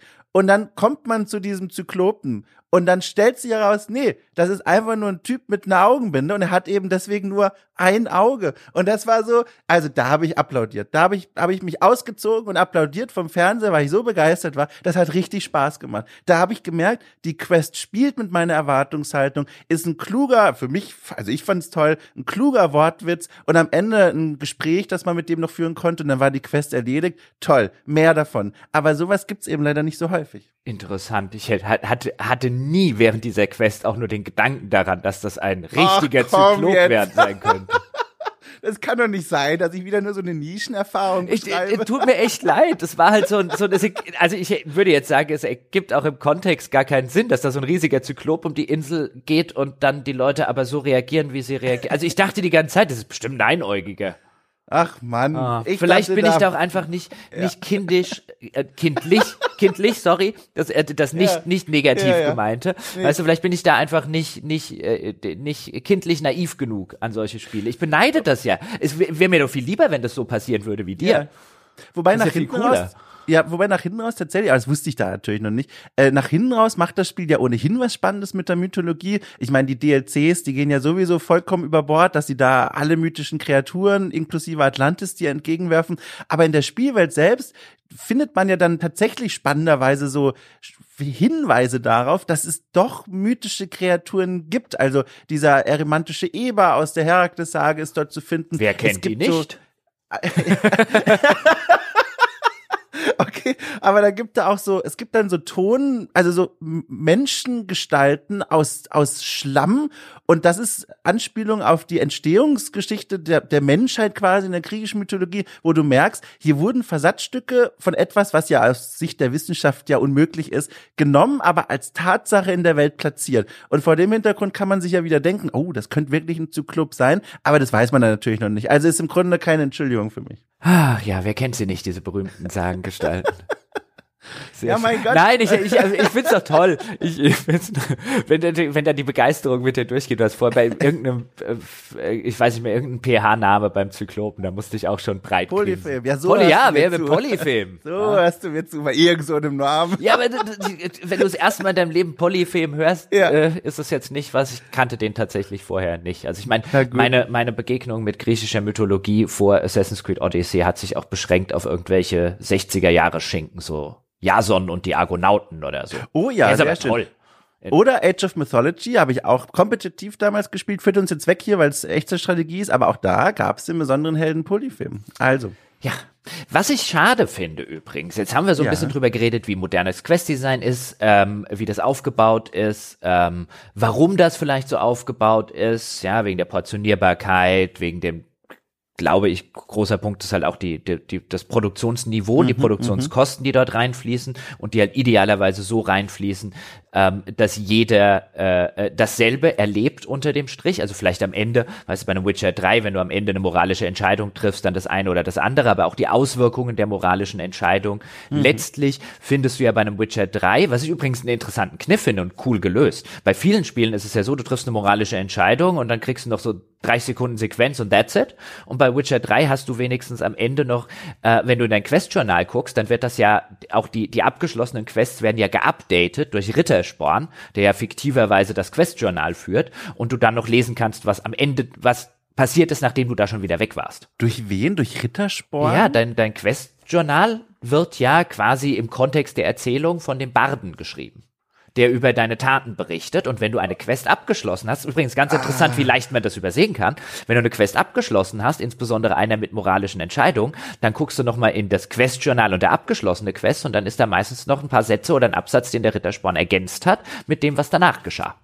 Ich habe es nie durchgespielt, das ist meine Entschuldigung, aber das ist ein spannender Punkt, der auch zum Thema so ein bisschen mit dazugehört, wie diese Quests eigentlich notiert werden. Vielleicht können wir das ganz kurz in so einem Nebenspaziergang mhm. mal kurz besprechen, mhm. äh, weil auch da wieder, das ist eine Art, wie nochmal so ein Spiel einen Witz reinbringen kann, vielleicht sogar nochmal eine neue Ebene, die in meinen Augen ganz selten genutzt wird. Also das, was du beschrieben hast, tolle Idee, nochmal durch so eine andere Instanz das nacherzählen zu lassen und vielleicht auch nochmal neu beleuchten zu lassen. Auch da muss ich wieder an Arcanum denken, äh, das ich gespielt habe versehentlich übrigens mit einer Figur, die den, also Startfigur, die den niedrigsten Intelligenzwert der ganzen Welt hat.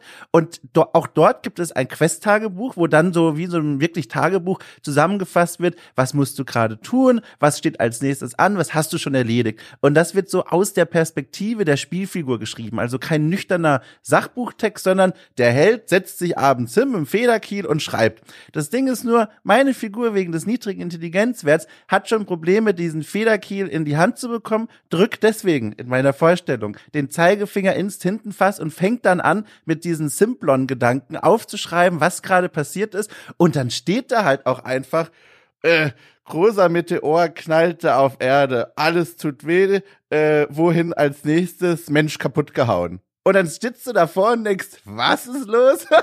und das ist als Zusammenfassung einer Quest im Grunde wertlos, aber gibt dem Ganzen eine Ebene, die mich sowas von reinholt. Toll. Und sowas, also man sieht ja heute nicht eine Aloy vor ihrem Tagebuch sitzen und dass sie dann reinschreibt, so, heute habe ich fünf Dinosaurier erschossen, einen Kopfschuss habe ich gelandet, fühlte mich gut dabei. Das sind ja immer sachliche Texte, die fast schon wie so eine Pflicht erscheinen.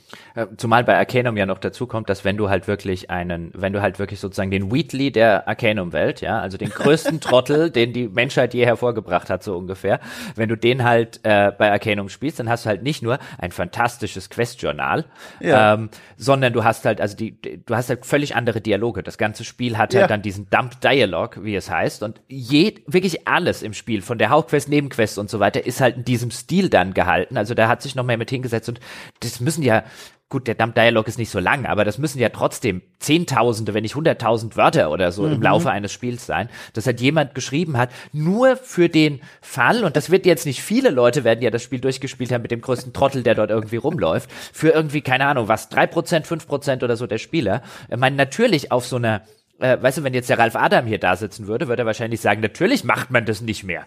Ja, ja völlig, also wie viel Arbeit da in ein Feature reinfließt, was am Ende keiner zu Gesicht bekommt. Aber es ist halt schade, dass das nicht mehr existiert. Ich verstehe es einerseits natürlich, andererseits ist halt sowas schon, ach, das Quest-Journal. mit Dump Dialog. Vor allen Dingen, du spielst ja auch nicht nur deine Trottel, also auch das, das ist so nett überlegt. Du spielst ja nicht nur, wie gesagt, so einen, so einen einfachen Trottel, sondern du spielst ja wirklich so eine Art Wheatley. Dein Trottel hält sich für schlau. Mhm. Und so schreibt er das dann auch, wenn er Leuten begegnet. He's stupid. Me, me smart. Und also, also, das ist halt, weißt du, so überlegt so ein, aus welcher Perspektive schreiben wir das? Und wir schreiben das eben nicht aus der Perspektive eines, eines, eines Simpletons oder so, ähm, äh, und machen uns über dumme Leute lustig, sondern äh, man schreibt es aus der Sicht von jemandem Blöden, der sich auch noch für unfassbar schlau hält. Ja, und dann, äh, Klingt übrigens ja an vielen Stellen wie Donald Trumps Twitter. Oh, du mit der Stimme, obwohl ich will es eigentlich gar nein, nicht. Ich, nein. ich glaub dir das einfach, ich will es gar nicht mit der Stimme lesen. aber das Schöne, aber da sind wir jetzt bei, beim Arcanum Cast, aber das will ich noch kurz sagen. Äh, das Schöne ist eben auch, dass die Spielwelt, du hast es auch schon gesagt, die reagiert da halt auch drauf. Wie oft ich da Momente hatte, wo mir Leute sagen in meiner Party, komm, du, ich mach das hier mal, ich, ich führe das Gespräch oder willst du wirklich verhandeln, sollen wir das nicht machen? Also das ist ganz toll. Um jetzt wieder noch mal kurz zurückzukommen zu den Quests, ich warte ja, Jochen, darauf, dass das Ganze implodiert. Was ich meine ist, wir haben ja jetzt schon seit Jahren, ich glaube, kann man das schon sagen, ich glaube sogar Jahrzehnt, also einem Jahrzehnt mindestens, ähm, diesen Trend hin, dass die Spielwelten immer größer werden. Und wir haben es ja jetzt schon gesagt, da hängen ja mehr Dinge dran als nur die Quadratmeterzahl, nämlich auch zum Beispiel die Quest-Designs und welche Quests man eigentlich in solchen Spielen spielen kann. Und ich warte die ganze Zeit schon begierig darauf, gucke jeden Tag aus dem Fenster, dass plötzlich ein Spiel sagt, ne, also nicht nur ein Spiel, sondern ein großes Entwicklerteam, ne, das ist zu groß, wir machen jetzt gegen den Trend das, was damals Red Dead Redemption gemacht hat, als niemand gedacht hat, dass ein Cowboy-Spiel funktioniert. Wir machen jetzt eine verhältnismäßig kleine Open World, aber machen die voller spannender Entscheidungsmomente, Quests, die einen überraschen, Charaktere, die einem nicht mehr aus dem Kopf gehen. Ich, meine Prognose, die wird wahrscheinlich falsch sein, ich sage sie trotzdem, ist, das nächste GTA wird noch mal erscheinen, das ist dann so groß wie viermal die Erde, äh, und danach kommt der Moment, wo die Leute sagen, boah, also, wer soll das denn noch spielen? Und dann hoffe ich, kommen die kleinen bisschen Open Worlds mit ihren tollen Quests, die wir aus den 90ern kennen und lieben. Das ist meine Hoffnung und auch ein bisschen Prognose. Das ist keine schlechte Prognose und auch keine schlechte Hoffnung. Ähm, das, äh, der eben angesprochene Ralf Adam hat das vor einigen Monaten auch hier schon im Podcast geäußert. Ich weiß Na, nicht, zu welchem Thema wir das hatten. Nein, ist ja, aber ist ja okay. Du, äh, du hast das ja dann offensichtlich nicht gehört und den originären nee. Gedanken selbst gefasst. Ähm, ich freue mich. Das Sternchen klickt mich in mein Sticker-Album. Hast du so ein Poesiealbum? Ja, äh, ja, heute kaufe ich es mir. Das ist Sehr der gut. erste Sticker jetzt. Ja. Sehr gut. Ähm, und ich, ich halte die Prognose tatsächlich auch für, äh, für nicht von der Hand zu weisen, beziehungsweise ja. für nicht ganz dämlich, weil halt Ralf auch verargumentiert hat, dass mhm. du kannst das auf Dauer, das ist kein Modell, was ja. du auf Dauer so fahren und halten kannst, weil es dir, äh, äh weil es dir zu viele Leute wegbrennt und ausbrennt. Mhm. Also handfester Natur, du, was die, den, den, den ganzen Wechsel in den, in den Studios angeht, wenn man sich alleine mal anguckt, die Creative Directors der Assassin's Creed Spiele, da hält das keiner irgendwie länger als ein Assassin's Creed Spiel aus, ja, ja. Ähm, bevor er offensichtlich da rausfällt aus der Maschinerie.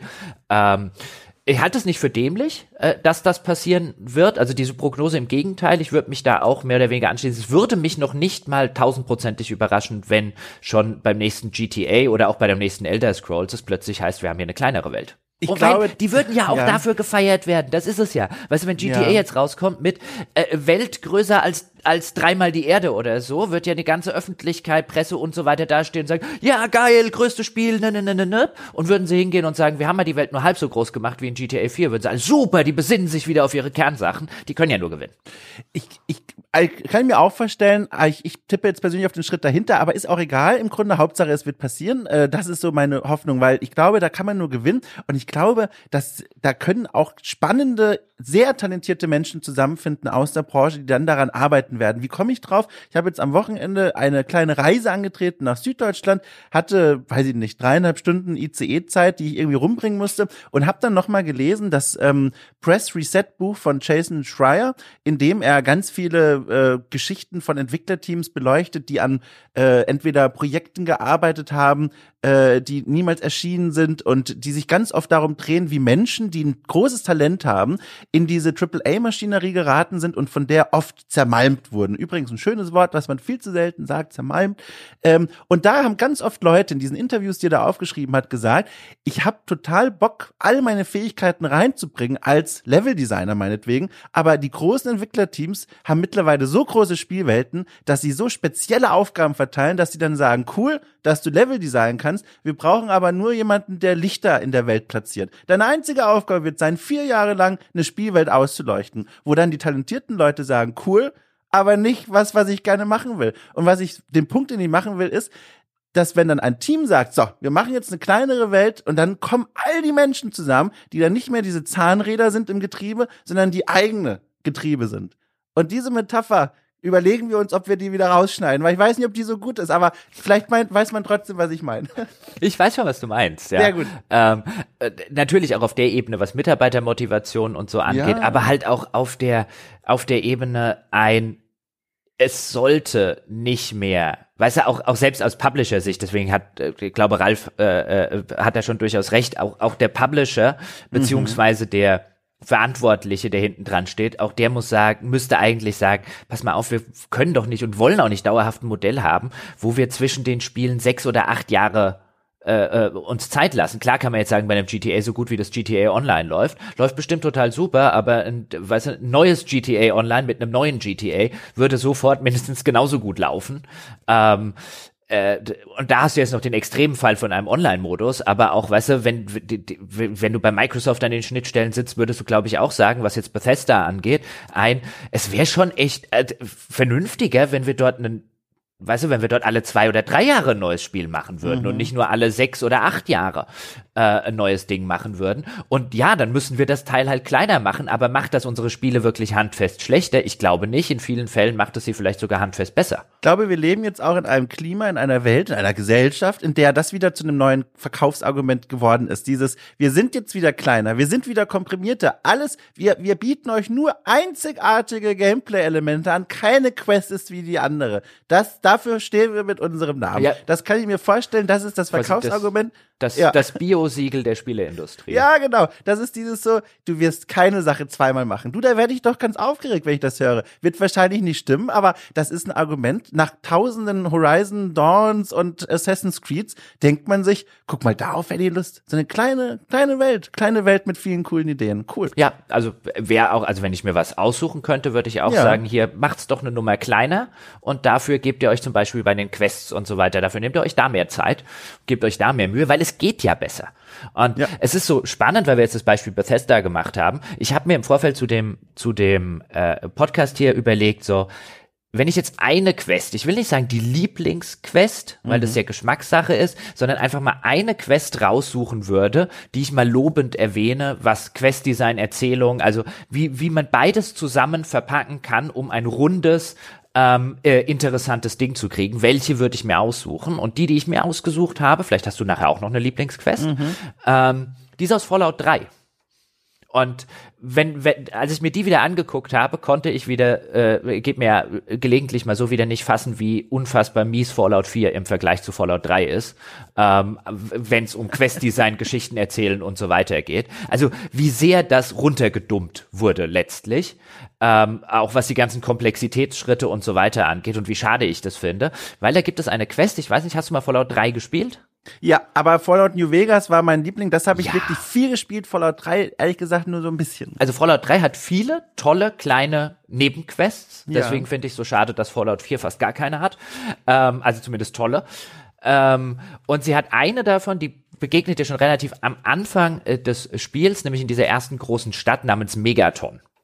Und äh, dort äh, gibt es eine, äh, dort gibt es eine Ladenbesitzerin namens Moira Brown. Und Moira Brown möchte einen, den sogenannten Wasteland Survival Guide schreiben. Also ein Überlebenshandbuch für das Ödland dort draußen. Moira Browns kleines Problem ist, sie hat keinen, äh, der ihr bei der Recherche und der, der Feldforschung zur Verfügung steht. Und deswegen fragt sie dich, ob du mitmachen willst bei der, beim, beim Schreiben und beim Recherchieren des Wasteland Survival Guides.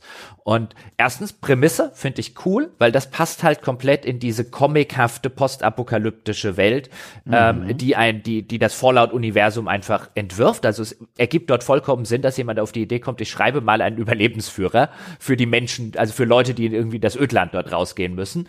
Ähm, das ist auf zu einer gewissen Ebene ein bisschen albern, aber es passt halt voll und ganz dort rein. Und dann besteht diese Quest aus drei Kapiteln, in der du jeweils, in denen du jeweils zwei oder drei Aufgabenstellungen machen musst. Also diese Quest hat, keine Ahnung, zwölf Questschritte.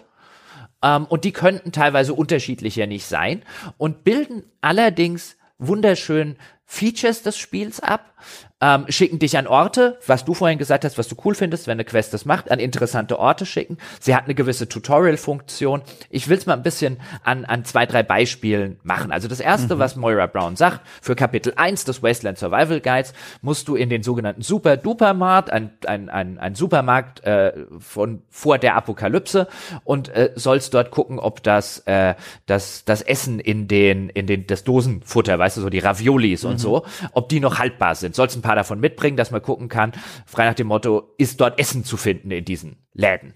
Und dann gibt es noch einen, einen gibt zu jeder, zu jedem Questschritt noch einen optionalen Questschritt und der ist hier, guck mal, ob du noch irgendwelche Vorkriegsmedizin in diesem Laden findest. Das ist eine relativ 0815 Quest, mit denen das Ganze anfängt. Also sie schickt dich zu einer Location, also diesem super duper Markt. Und ähm, ich glaube in der Location, da rannten irgendwie viele Raider oder sonst was rum. Es ist halt einfach, ballerst dich eine Runde durch, lootest den super duper Markt, kommst zurück. Der nächste äh, Questschritt ist, jetzt will sie rausfinden, wie, ähm, wie Radiation Sickness funktioniert, also die Strahlungskrankheit. Und deswegen bekommst du als Ziel, du sollst hier 200 dieser Strahlungskrankheit einfangen, gibt aber auch noch das optionale äh, Ziel, du sollst 600 einfangen, also quasi äh, also glühend wieder zu ihr wiederkommen. ähm, wo, wo dich das Spiel so ein bisschen vertraut macht mit äh, mit dem ganzen Gameplay-Konzept eben dieser dieser Strahlungskrankheit, die dann so in in äh, in unterschiedlichen, weißt du, dir immer, wenn du in an Strahlungsgebieten bist, dann dann steigt dieses Strahlungsmeter äh, an und du sollst das halt quasi bis kurz vor vor Strahlentod dir einfangen. Und dann geht es, äh, dann sollst du durch ein Minenfeld laufen, da bringt dir das Spiel das Konzept der Minen bei. Ähm, dann geht es später weiter, äh, dass du äh, zum Beispiel, was nehmen wir jetzt hier mal raus? Ja, zum Beispiel die Tatsache, dass du mit unter, äh, weil sie dann gucken will, wie das hier mit äh, mit ihrem mit ihren ganzen Medizinskills funktioniert, sollst mit unter 50 Prozent Hitpoints bei ihr antanzen oder optionaler Natur mit einem verkrüppelten Körperteil. Mhm. Also kriegst du da so ein bisschen beigebracht, wie funktioniert das ganze verkrüppelte Körperteilending. Was übrigens super war, das habe ich immer gemacht, indem ich in Megaton mich auf irgendwelche Gebäude gestellt habe und runtergehüpft bin und gehofft habe, ich breche mir ein Bein. Oh mein Gott, der Anblick als NPC. super. Und da kam ich halt mit diesem gebrochenen Bein dann irgendwann zu ihr an und die reagiert halt auch drauf. Ach du Scheiße, das sieht aus, als würde es schmerzhaft sein. Also auch die Quest-Dialoge funktionieren. Und was du am Ende hast, ist, du hast eine, eine, eine ganze lange Liste an, an einzelnen Questschritten, die dir viel von der Spielwelt zeigen, mhm. die ähm, dich tutorialmäßig mit ein paar Dingen vertraut machen, wo du coole, auch tatsächlich coole Belohnungen jedes Mal äh, bekommst, insbesondere wenn du die optionalen Dinge mitmachst, die du vorher halt noch nicht kennst. Das ist übrigens so ein Teil, wo wir später auch nochmal drüber reden sollen, das Kennen der Belohnungen, bevor man die Quests macht. Ähm, äh, und äh, es führt dich durch an, an einige interessante Punkte, äh, neuralgische Punkte der Spielwelt und vor allen Dingen, du wirst nach jedem Questschritt kriegst du eine kleine Belohnung und eine etwas größere, wenn du die optionalen Geschichten gemacht hast. Und dann kannst du noch nach jeder ähm, nach jeder nach jedem Quest-Kapitel gewissermaßen oder nach jeder Quest kannst du auch noch, frag dich Moira Brown, und wie ist es denn? Und dann gibt's verschiedene Antwortmöglichkeiten, also verschiedene tonale Antwortmöglichkeiten. Mhm. Und je nachdem, welche dieser tonalen Antwortmöglichkeiten du als meistens das die meiste Zeit gewählt hast, also entweder ob du so ein Tough Guy warst oder ob du eher die clevere Antwort gegeben hast oder eher die sarkastische Antwort, bekommst du am Ende noch ein Perk, wenn du alles abgeschlossen hast in dieser Spielwelt, bekommst am Ende noch ein Perk, ähm, das dann äh, unterschiedliche individuelle Ausprägungen hat. Also Perks sind solche äh, äh, ja quasi Bonus-Eigenschaften, äh, äh, die es gibt in dem Spiel. Und je nachdem, welches, äh, wie du dich entschieden hast, bekommst du noch ein, ein Perk, das zum Beispiel dir mehr Hitpoints bietet, wenn du eher so der Tough Guy warst, ähm, oder mehr kritische Trefferchance, wenn du eher so der sarkastische Typ warst.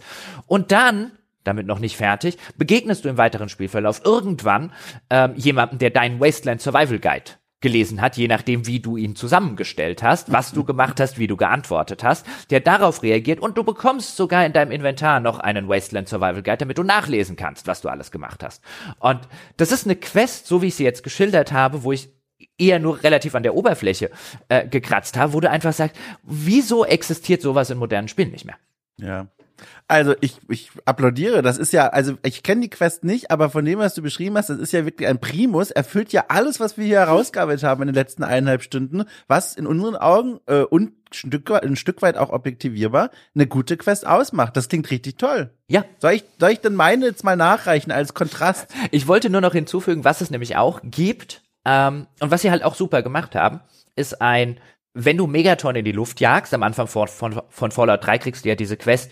Ähm, Megaton heißt ja deswegen mhm. so, weil sie, äh, weil, weil sie inmitten einer oder weil mitten in der Stadt so eine Megaton-Atombombe, ein Atomsprengkopf rumliegt, der noch nicht gezündet ist und du bekommst so die Quest der bösen Fraktion im Spiel, ähm, den, den Sprengkopf zu zünden. Für die Guten musst du ihn entschärfen. Ähm, und dann jagst du das Ding in so einem riesigen Atompilz in die Luft, wenn du es böse spielen willst. Und dann dachte ich, als ich das erste Mal gemacht habe, na ja, jetzt werde ich diese schöne Moira Brown Quest nicht machen können mit dem Wasteland Survival Guide. Eigentlich ein bisschen schade. Tappe in den Atomkrater. Wer steht da als Ghoul drin? Die Moira Brown und gibt mir die Quest. Boah, das ist ja auch Gänsehaut. Das ist, das ist halt cool gemacht, weil sie haben halt dann auch gesagt und auch clever gemacht, weißt du, so ein, naja, du kannst ja die Stadt in die Luft jagen, da ist die Quest weg. Machen wir jetzt wirklich so eine Quest und dann jagen die Spieler die, die äh, äh, jagen die Spieler ja, das ja. irgendwie weg. Aber du kannst ja im Rahmen deiner deiner deiner Spielwelt und deiner Narration und deinem Lore in der Spielwelt super erklären. Naja, gut, die hat's überlebt und ist jetzt halt cool. Ja, also, ich bin beeindruckt, ich bin begeistert. Ein Grund, jetzt ohne Witz äh, Fallout 3 nochmal zu spielen und dieser Quest zu begegnen. Ich könnte das noch, klingt wirklich toll. Ich könnte noch so viel mehr nennen. Also, die, die wirklich auf so einer, auf so einer erzählerischen Ebene und teilweise auch auf einer spielerischen äh, Ebene so viel interessanter sind als das, was ein Fallout 4 und, und seine modernen Konsorten macht. Und ich finde so, ich finde, das ist halt immer was, ich denke so an Fallout 3 oder an Fallout New Vegas jetzt insbesondere, ähm, als so eine Generation von Open World Rollenspielen, die sich halt wirklich noch diese ganze Mühe im Quest-Design gemacht haben. Und dann guckst du auf modernere Vertreter und keiner von denen macht sich mehr die Mühe auf diese, auf diesem Niveau und niemand spricht's an. Das liest du in keinem Testbericht.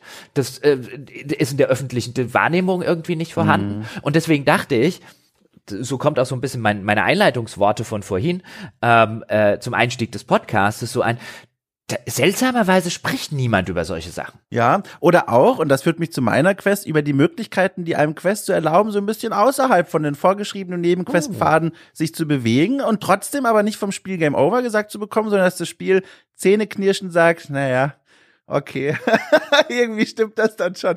Und zwar äh, meine Lieblingsquest oder eine meiner Lieblingsquests kommt aus dem Spiel, das ja bekannt ist in der ganzen Welt als Fallout 3 Killer, als das Spiel, das Fallout 3 vom Sto äh, gestoßen hat, nämlich Skyrim. also, folgendes. Ihr habt Skyrim ganz oft gespielt. Ganz oft gespielt. Alle, die es oft gespielt haben, wissen gleich die Passage, die ich meine. Direkt nachdem man da aus dieser ersten Stadt geflohen ist, sich durch eine kleine Kaverne gekämpft hat und dann aus diesem Höhlenloch rausschaut und in die Welt hinausblickt, äh, gibt es ein Pfad, der wirklich wortwörtlich vor den Füßen sich erstreckt und ins erste Dörfchen führt. Das ist zwar eine offene Welt, aber das Entwicklerteam will dir schon sagen, guck mal, wir legen dir hier so ein paar Pflastersteine hin, das wäre schon klug, so aus Game Design Perspektive mal diesem Weg zu folgen. Und natürlich, das Schäfchen, das ich bin, habe ich das dutzende Male gemacht. Durch die Höhle durchgekämpft, dem Weg gefolgt, ab ins Dorf und hier beginnt mein Abenteuer bis ich eines Tages mir gedacht habe, nee, ich bin noch hier in einer offenen Spielwelt, was soll das denn? Ich gehe einfach mal nach links. Statt geradeaus diesem Weg zu folgen, gehe ich aus der Höhle raus und laufe nach links. Ich gucke einfach, was passiert. Und dann habe ich mich da durchs Unterholz geschlagen und dann, und da kommen wir jetzt langsam schon zu den magischen Momenten, traf ich tatsächlich auf eine Hütte. Da war tatsächlich was. Und das ist ja schon mal aufregend. Da hat jemand dran gedacht, auch dahin was hinzustellen. So, und jetzt gehe ich dahin und stelle fest, hier lebt in dieser Hütte eine junge Frau. Die lebt hier ganz alleine, die kommt auch scheinbar gut klar. Überall hängt Essen, äh, äh, zubereitete Gerichte, äh, Kunststückchen, äh, Kunstobjekte, die sie selber hergestellt hat. Toll. Jetzt spreche ich mit ihr und jetzt beginnt eine Quest. Und diese Quest ist im Grunde eigentlich nur ein Angebot der Spielwelt, das mir sagt, hey, ich bin, das sagt die junge Frau, eine berühmte Bogenschützin und würde dir gerne Bogenschießen beibringen. Hast du Bock? Und dann sag ich, mega geil. Ist eine einfache Quest, bringt mich aber mal zusammen mit einem Spielelement, das ich in meinem persönlichen Spielstil nicht oft benutzt habe, nämlich dem Bogenschießen. Ich mache mir auch direkt so einen kleinen Vorteil in dieser Spielwelt, weil ich ja jetzt schon Bogenschießen lerne und auch schon ein paar Level aufsteigen kann. Die bringt mir vielleicht auch, weiß ich nicht, irgendwelche verbotenen Techniken bei. Fantastisch. Und dann stellt die sich wirklich mit mir dahin und sagt so, wir schießen jetzt erstmal auf eine Zielscheibe, das ist die erste Mini-Quest. Gar kein Problem, mache ich, Levelaufstieg. Dann sagt sie so, jetzt schießen wir mal auf den Hasen. Bisschen schwieriger, kriege ich auch hin. Und dann sagt sie am Ende dieser dreiteiligen Mini-Quest so, jetzt schießen wir noch auf ein Reh, kriege ich auch hin. Und ich habe dafür richtig viele Erfahrungspunkte bekommen und sie hat mir während dieser Schussübung noch erzählt, wie diese Spielwelt so funktionieren. Sie hat mir von einem Dorf erzählt, das ich mal demnächst besuchen sollte. Sie hat mir von einem König erzählt, von einem Jarl, über den man sich Geschichten erzählt. Also ich habe hier Fluff bekommen, ich habe hier Gameplay bekommen und ich wurde belohnt für meine Neugier. Aber jetzt wird's ja erst spannend. Jetzt stand ich da, ausgebildeter Meisterbogenschütze, und sie sagt, so, jetzt haben wir auf eine Zielscheibe geschossen, jetzt haben wir auf den Hasen geschossen, haben wir auf den Reh geschossen. Du bist durch. Und ich stehe ihr gegenüber mit meinem Bogen in der Hand und noch Pfeilen im Köcher und denke mir, ja, aber wir haben noch nicht auf Menschen geschossen. Und dann nehme ich den Bogen noch, ohne Witz. Ich nehme den Bogen. Der Sith-Meister in mir konnte nicht anders. Ich, ich ziele auf sie, Kopfschuss, tot. Und das Spiel sagte nicht Game Over, sondern Quest beendet. Und ich dachte mir, mein Gott, ich glaube nicht, dass das beabsichtigt war, aber ich durfte die Quest beenden und für mich selber, meinem Charakter in der Spielwelt nochmal so einen Hintergrund geben. Ich starte ja jetzt mit einem düsteren Geheimnis. Die Geschichte hat noch gar nicht begonnen und ich habe schon einen Menschen umgebracht. Das ist kein düsteres Geheimnis, das Doch, ist heimtückischer Mord.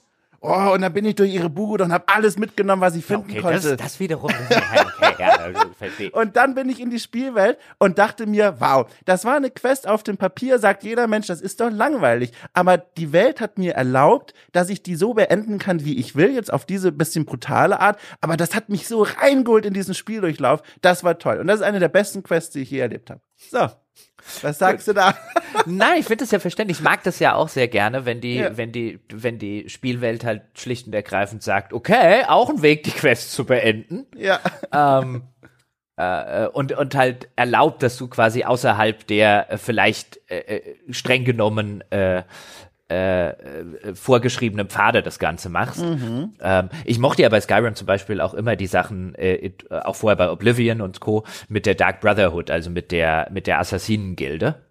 Wenn du dir dann halt überlegen kannst, äh, wo du halt Leute heimtückisch ab äh, metzeln musst, weil du halt bei den Assassinen aufsteigen willst und da auch immer sehr, sehr interessante Möglichkeiten gibt, irgendwie mit der Open World zu spielen. Ja, also der Klassiker bei Skyrim war ja, war ja zum Beispiel, wenn du nicht wolltest, dass ein NPC dich beobachtet, hast du ihm einen Eimer auf den Kopf gesetzt. Ja, weil dann sieht er ja nichts mehr, hat ja einmal auf dem Kopf, ja, und dann konntest du sowohl seinen, seinen Laden ausräumen, wie auch zum Beispiel, ich glaube, ich habe das einmal gemacht, dass ich einen Koch irgendwie bei Skyrim umbringen äh, sollte für die Assassinen-Gilde und irgendwie zu faul war zu warten, bis der endlich mal aus seiner Küche irgendwie rausläuft, also habe ich irgendwie den Küchenhelfer einen Eimer auf den Kopf gesetzt und haben umgebracht. Das sind wieder so Momente, wo du echt denkst, hat daran niemand gedacht oder ist das ein Gag? Bringt mir wieder zurück zu Arcanum, klar, Referenztitel für diese Folge, die schon beschriebene Bank, die überfallen werden muss. Du, wie lange ich da rumstand und überlegt habe, okay, wie breche ich denn jetzt in dieses Hinterzimmer ein? Im Vorderzimmer stehen ja alle Leute rum und dann mache ich mich an dieser Tür zu schaffen. Das Spiel sagt mir, nee, du hast nicht die Fähigkeiten, um da einzubrechen. Und dann komme ich über Umwege an den Schlüssel zu der Hintertür. Aber denke mir, ich kann nur jetzt nicht einfach mit dem Schlüssel da reingehen und die Tür aufmachen und das Zeug da rausholen, die sagen doch was. Und da habe ich mir gedacht so, okay, die schlafen nachts bestimmt. Dann habe ich so lange gewartet, bis in der Spielwelt Nacht wurde, bin hingegangen. Natürlich, Jahr 2001 steht immer noch die Frau, der das alles gehört, im Vorderzimmer rum und wartet auf Kunden. Und dann schlich ich an ihr vorbei, also vor ihren Augen, ging zu der Tür und machte die auf und niemand sagt was. Also da ist ein fremder Typ, ein Golem, der die Tür aufmacht, weil er einen Schlüssel hat, schleichend und holt die Sachen raus, aber niemand sagt was. Du bist halt gut geschlichen. Ja, ja, nee, ich glaube, die dachte halt, er hat den Schlüssel, das stimmt bestimmt ja, schon gut. so. Das wird schon so, wird schon so klar gehen. Hat schon eine Richtigkeit. Ich ja. arbeite nur hier. nachts um zwei. ja, siehst du, wenn ich schon nachts um zwei schon im scheiß Laden stehe, ist mir auch wurscht, wenn ins Hinterzimmer geht. Ja. Nee, aber äh, das bringt mich nochmal zu so einem Gedanken, äh, den ich vorher schon mal kurz geäußert hatte, nämlich, dass gerade bei so den Arcanums, aber auch bei den Baldur's Gatesen und Co., mhm. ähm, äh, die, die Quests teilweise halt Rätsel waren. Also auch mhm. als Change of Pace, wie man äh, teilweise in so Pacing-Diskussionen sagt. Also dass du halt abseits von Erkunden und Kämpfen noch irgendwas zu tun hattest und das auf einer anderen ähm, äh, Tätigkeitsebene, weißt du, wo so andere Teile deines Gehirns einsetzen musst, hattest. Mhm. Und das fällt ja heute, was, was auch noch ein bisschen schade ist, das fällt ja heute beinahe völlig weg. Also mir würde jetzt spontan, die gibt es bestimmt, ich will nicht sagen, dass sie gar nicht existent sind, aber wird jetzt von den Witchers und Forbidden Wests und Assassin's Creed keine einzige Quest einfallen, die als so ein Rätsel funktioniert. Zumindest hätte ich echt keine im Hinterkopf. Auf so einer Ebene, wo du da stehst und sagst, hm, wie mache ich denn das jetzt? Und, und, und, ganz kurz noch, ja, und nicht ja. nur, wie geht das jetzt, wie mache ich das jetzt, das, was ich erreichen will, sondern gucken, ich habe die und die Option und welche dieser Optionen ist die, die A, entweder besser zu meinem Role-Playing-Character passt oder auch B, viel eher die, die dazu geneigt ist, das Ergebnis zu bekommen, das ich haben will, weil ich das ja vorher nicht weiß. Und heute hast du halt der Regel beim Quest-Design, selbst die, selbst die coolen Quests, selbst so eine, so eine Bloody Baron-Quest bei, bei Witcher 3, wie viel, wie oft stehe ich da und sage, hm, wie mache ich denn das jetzt? Eigentlich nie eigentlich folge ich relativ linear einer Abfolge von eben den immer wieder reiterierten Gameplay-Elementen und halt einer coolen, interessanten, spannenden Erzählung. Aber ich stehe nie da bei diesen bei Horizon, ähm, bei den Quests und denke, hm, wie geht denn das jetzt? Was mache ich denn da jetzt am besten? Wenn ich das so rum mache, dann könnte aber dies und jenes passieren. Also dieses ganze Rätselelement, das fällt leider völlig raus. Die einzigen Ausnahmen, aber die sind, finde ich, qualitativ auch relativ weit unten von dem, was man sich so erwarten oder ausmalen könnte, sind zum einen einen, vielleicht um mal ganz unten anzufangen, äh, bei diesen Assassin's Creed Spielen, wenn es das heißt, du musst in die Stadt und eine Person ermorden oder so, und dass du dann quasi überlegst, wie komme ich denn in die Stadt? Also gehe ich einfach rein und hau einfach alle kaputt oder versuche ich irgendwie zu schleichen? Aber das ist ja, das ist so entschuldigbar in diesem Spiel. Also wenn du dann Fehler machst, du kommst ja trotzdem weiter. Das hat ja keine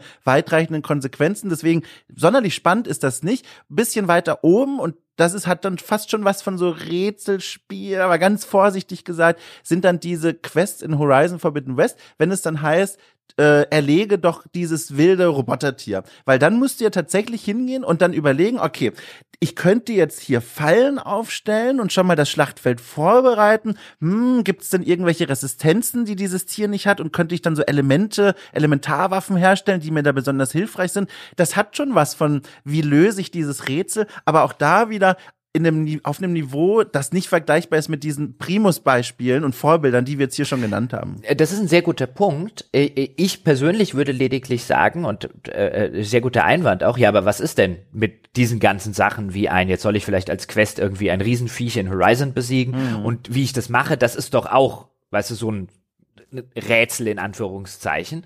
Ähm, und da würde ich sagen, ja schon, aber das ist, das ist Encounter beziehungsweise Kampfdesign. Also natürlich, jeder Quest-Designer wird es sehr, sehr gerne mögen, wenn, wenn die, wenn die Designer des Kampfsystems halt ein komplexes, ähm, interessantes und so weiter System gemacht haben. Aber das hier ist eigentlich nur eine Synergie, auf die ein Quest-Designer zugreift, für die das Quest-Design an sich aber nichts kann. Ich meine, das hilft bestimmt einem Horizon, das hilft bestimmt auch einem Witcher. Wenn die Kämpfe halt nach, nach fünf Stunden stinklangweilig wären, weißt du, dann hilft dir das beste Quest-Design nicht, wenn du während den Questdauern kämpfen musst. Aber das würde ich halt echt unter, das sind halt zwei unterschiedliche Design-Schienen. Vor allem sind sie halt auch nicht interessant, weil es zu einfach ist. Also bei Horizon hast du die Scan-Funktion, du kannst ja, musst ja nur nachlesen, was sind denn die Schwächen von dem Tier und dann rüste ich mich entsprechend aus. Und bei Assassin's Creed, was ist denn das? Da komme ich auf London zu und sehe ein offenes Burgtor, das ist Option A, Kämpfe gegen die Wachen. Und Option B, ich sehe eine Reihe von Heuhaufen, die passenderweise verteilt wurden so, dass ich von Heuhaufen zu Heuhaufen schleichen kann. Das ist ja nicht spannend. Interessant wäre es halt dann, wenn die Stadt dort steht, anbiedernd, und man sich überlegt, gibt's denn hier Hinweise, was ich machen könnte? Das wäre dann interessant. Aber so, das ist ja, das meinte ich mit entschuldigbar, das war das falsche Wort, aber das ist so einfach gemacht. Also man, man bekommt so ein bisschen so ein, ja, ein bisschen kannst du dich entscheiden, aber im Grunde sind das auch nur zwei Straßen, die wir dir schon vorbetoniert haben. Durchs, durchs Unterholz musst du bei uns nicht gehen. Und deswegen ist das für mich auch nicht so interessant. Ja, und äh, was dann vielfach zum Beispiel gemacht wird, ist ja sowas wie ein, dann steht da halt bei deiner, bei deiner äh, äh Quest-Objektiv äh, äh, bei der Questziel steht dann sowas wie ein äh, gehe durch das Tor oder finde einen anderen Weg rein. Also ja. quasi der, die Quest, der nächste Questschritt sagt dir schon, was deine beiden Optionen äh, sind. Und wenn du durchs Tor gehst, hast halt viele Gegner oder finden einen anderen Weg rein, dann schleichst du halt irgendwie rum. Und was man ja, was man ja legitimerweise einfach mal fragen könnte an der Stelle, ja, auch wenn es durchaus ein bisschen zynisch wäre, ist ein, liegt das dass sich das alles so sehr gewandelt hat, wirklich ausschließlich an der Portionierbarkeit, die du erwähnt hast, oder an der äh, an dem Produktionsniveau, oder liegt es nicht auch daran, dass gerade auf dem AAA Mainstream Niveau Entwickler oder spätestens Publisher der Meinung sind, dass das, das große Mainstream-Publikum einfach zu dumm ist. Und ganz kurz, das habe ich im Laufe der, keine Ahnung, letzten zehn Jahre oder so, immer mal wieder so als, als, als, als provokante Frage ähm, in, in so Off-the-Record-Gesprächen mit, äh, mit äh, Publishern, Entwicklern und so weiter äh, in den Raum geworfen, weil on the record geben die dann natürlich da keine, keine ehrliche Antwort drauf.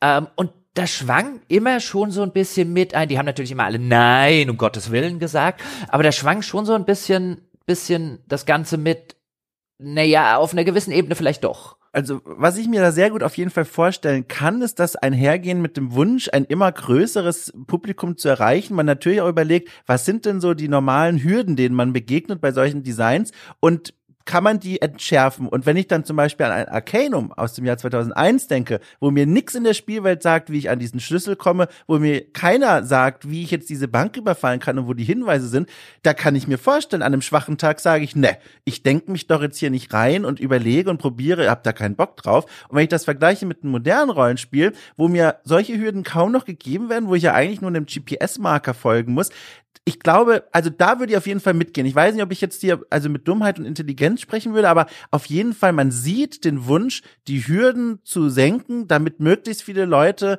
auf jeden Fall irgendwie da angesprochen werden und mitschwimmen können. Mhm. Also ich, um, um das klarzustellen, ich persönlich würde auch nicht mit dumm oder intelligent ja. dort äh, argumentieren, deswegen so ein bisschen als provokante Frage, ja. weil man ja durchaus weiß, wenn man jetzt äh, eine, eine Weile berufstätig gewesen ist, ähm, wie schnell es geht, dass hinter den Kulissen Leute das eigene Publikum für strunzdumm halten.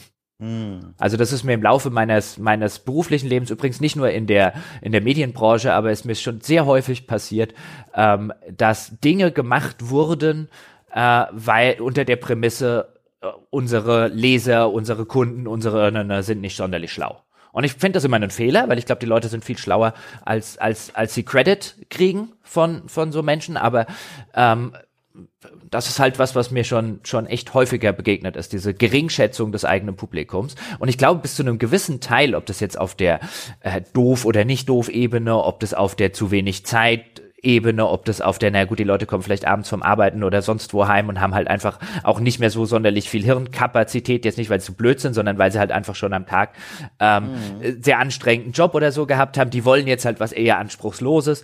Ähm, aber ich glaube schon, dass so eine, dass, dass, dass, dass ein Teil dieser Entwicklung, die wir jetzt nachgezeichnet haben, auch daran liegt, äh, dass man schlicht und ergreifend sagt, wir dürfen, also, weißt du, die Sachen, die man früher gemacht hat, würden halt heute schlicht und ergreifend unser Mainstream-Publikum auf die eine oder andere andere Weise überfordern, beziehungsweise sie zu etwas zwingen, worauf sie wahrscheinlich keine Lust haben. Also, ich setze mein ganzes Vertrauen in das Quest-Design von Hellblade 2. Das sage ich jetzt auch nur, um dich zu ärgern, weil ich weiß, ich glaube, du fandst Teil 1 nicht so ich gut. Ich habe aber so lang, ey, ich habe ich hab's nicht lang genug gespielt, um irgendwas zum Quest-Design sagen ah, zu können. Sehr gut, dann kann ich ja den Platz einnehmen und sagen, fantastisches Quest-Design. Nein, Quatsch, das hatte auch Probleme. Aber ich, ich habe es nur als Provokation gesagt, äh, ne, um es mal reinzustellen. Auch das wird erscheinen. In Zukunft warten viele Spiele auf uns, ne, wo wir mal gucken können, ob diese Entwicklung, die wir prognostiziert haben, eintreten wird oder ob sich dieser Open World Wahn, was die Größe angeht, noch eine Weile halten kann. Ich bin auch gespannt und ich muss noch eine einzige Sache loswerden, die ich ja. vorhin auch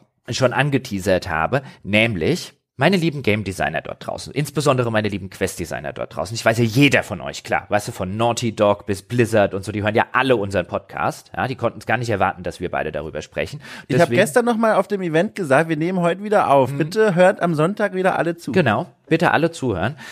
Quests, die mir schon vorher einblenden oder zeigen, was es als Belohnungen gibt, sind ein Graus. Ich hasse es. Das ist diese, das ist diese, äh, ah, ah, ah, da könnte ich jetzt gerade so, kriege ich, äh, ja. ja. könnte ich, könnte ich, könnte ich gerade mal hier grüne Haut und rote Augen kriegen.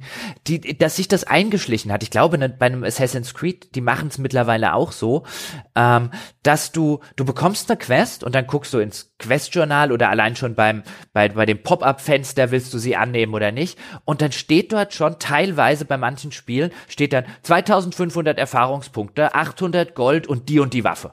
Und ich hm. denke mir, das ist die größte Bagatell Bagatellisierung des Quest-Designs, ist dieses, du machst, ich halte dir jetzt erstmal schon die Belohnung vor die Nase, weil wenn ich sie dir nicht vor die Nase halte, würdest du dir erst gar nicht mehr die Mühe machen, diese Quest zu machen. Ich hasse das. Ich, also ich finde, zu einem guten Quest-Design gehört auch dazu, dass ich, dass die Quest an sich wenn ja, die ja, nicht ja. spannend genug ist, wenn die Quest, das Machen der Quest nicht Belohnung genug ist und alles, was ich am Ende kriege, sozusagen nur noch on top ist und ich dann vielleicht da sitze und sage, gut, mit der Waffe kann ich jetzt nichts anfangen, aber die Quest war geil.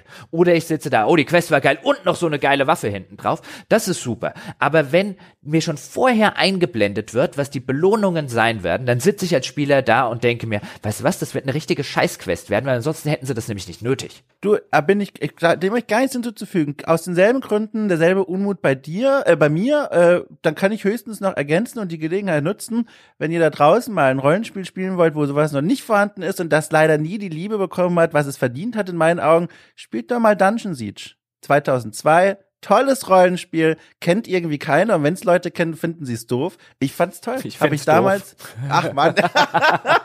also Dungeon Siege, da war die Welt noch in Ordnung. Ich weiß noch, Dungeon Siege musste ich damals eine große Titelgeschichte für die PC Games schreiben. Ah, äh, mit, einer, mit einer Vorabversion, wo ich die ersten Kapitel spielen konnte.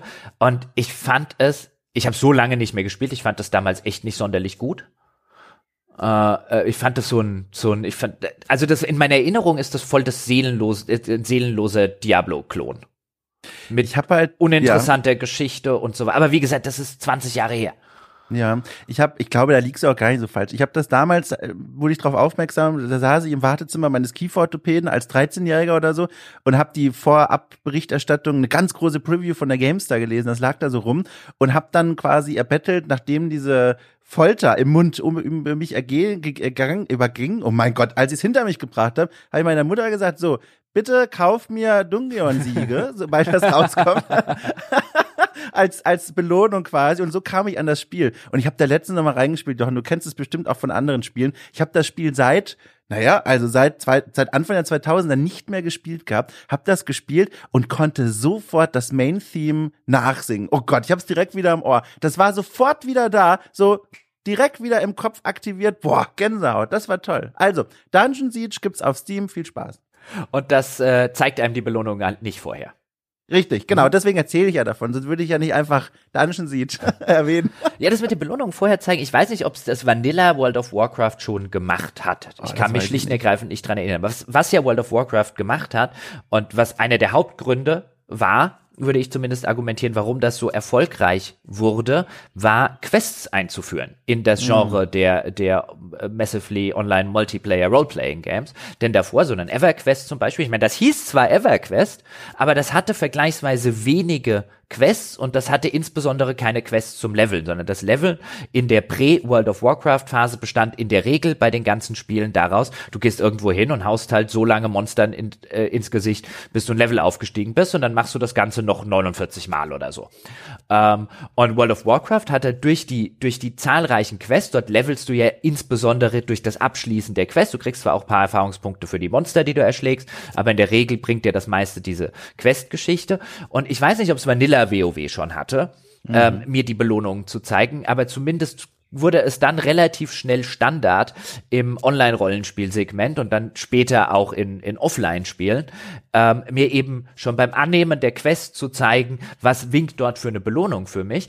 Und ich weiß schon, warum das in, in Online-Rollenspielfällen so gerne gemacht wurde, weil die Quest an sich nicht spannend war. Niemand hat es spannend gefunden, irgendwie sieben Biberfälle zu sammeln und acht Goblin-Zähne, ja, und äh, 14, was weiß ich, Ogerhoden, ja. Das an sich war nie sonderlich spannend und das, das funktionierte halt insbesondere durch diese, durch diese extrinsische Karotte, so hier, guck mal die Belohnung, du kriegst wieder Erfahrungspunkte, du gehst wieder in Richtung Level Up. Hier gibt's eine bessere Waffe, hier gibt's eine bessere Hose, hier gibt's ein besseres Paar Handschuhe.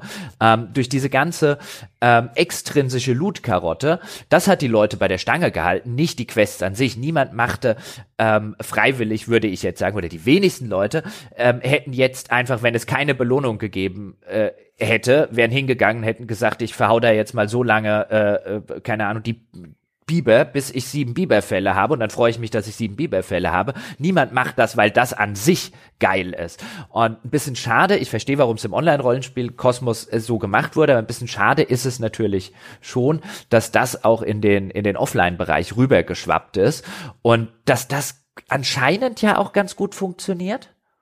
Weil auch da, ich sehe selten Kritikformen darüber, dass die Quest als solche, wenn man sich die Belohnung wegdenkt, halt einfach nicht gut genug wäre und vielfach halt die Sachen gemacht werden, weil sie da sind oder weil irgendjemand ähm, mit irgendeinem Schwert winkt ja. Äh, und nicht, weil die Quest an sich cool ist. Ja, bin ich ganz bei dir. Das ist, das verwässert das Ganze. Das äh, nimmt den Quest so ein bisschen das, was sie eigentlich zu Quest macht. Das ist ja, es heißt ja, oh, guck mal, Jochen, da kann ich jetzt wunderschöne Schlussworte nochmal uh, loswerden. Uh. Das heißt ja aus einem Grund Heldenreise und nicht Heldenziel. Oh, oh, oh, Gänsehaut. Das ist doch toll, oder? Jochen, bist du doch da? Ich, ich, ich bin so geflasht. Eben. Ja. Du, ich habe sogar ein Déjà-vu. Ich habe das Gefühl, ich habe das schon mal erzählt, aber dann nochmal. ja gut, also es hindert dich ja nichts daran, an mehreren Stellen sehr schlau zu sein. ja, das genau. ist ja wie ein Fluch. Oh, ich hoffe, das trägt sich der Satz. Gerade fühlt sich richtig gut an, aber ich weiß nicht, ob es am Sonntag noch gut ist, ob sich das nicht versendet so ein bisschen. Ich, ich würde schlicht und ergreifend sagen, meine Damen und Herren, das haben Sie zu entscheiden. Ja, ja. und wir äh, brechen das an dieser oder wir beenden wir das ab. an dieser Stelle. Nein, wir brechen nicht ab. Wir beenden das an dieser Stelle, damit Sie mit diesem schlauen Gedanken des Herrn Schotz in Ihren ja. weiteren Son äh, Sonntag hinein starten können. Ja, deswegen heißt es Heldenreise und nicht Heldenziel. Schön. Gänsehaut. Gut.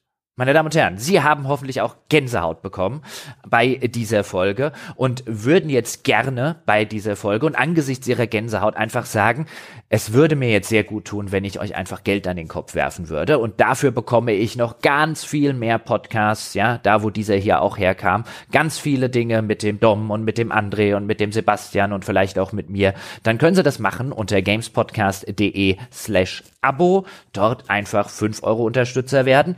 Und Sie bekommen Zugriff auf alle Spieleinhalte oder Sie machen es sogar wie der geneigte YouTuber, den Dom ganz am Anfang erwähnt werden. Mhm, der, hat, liebe Dennis. Der liebe Dennis, ja, der ist 10 Euro Unterstützer und die nennen wir liebevoll unsere Capybaras. Ja, und da können Sie auch, die können auch Capybara werden und äh, Capybaras sind toll.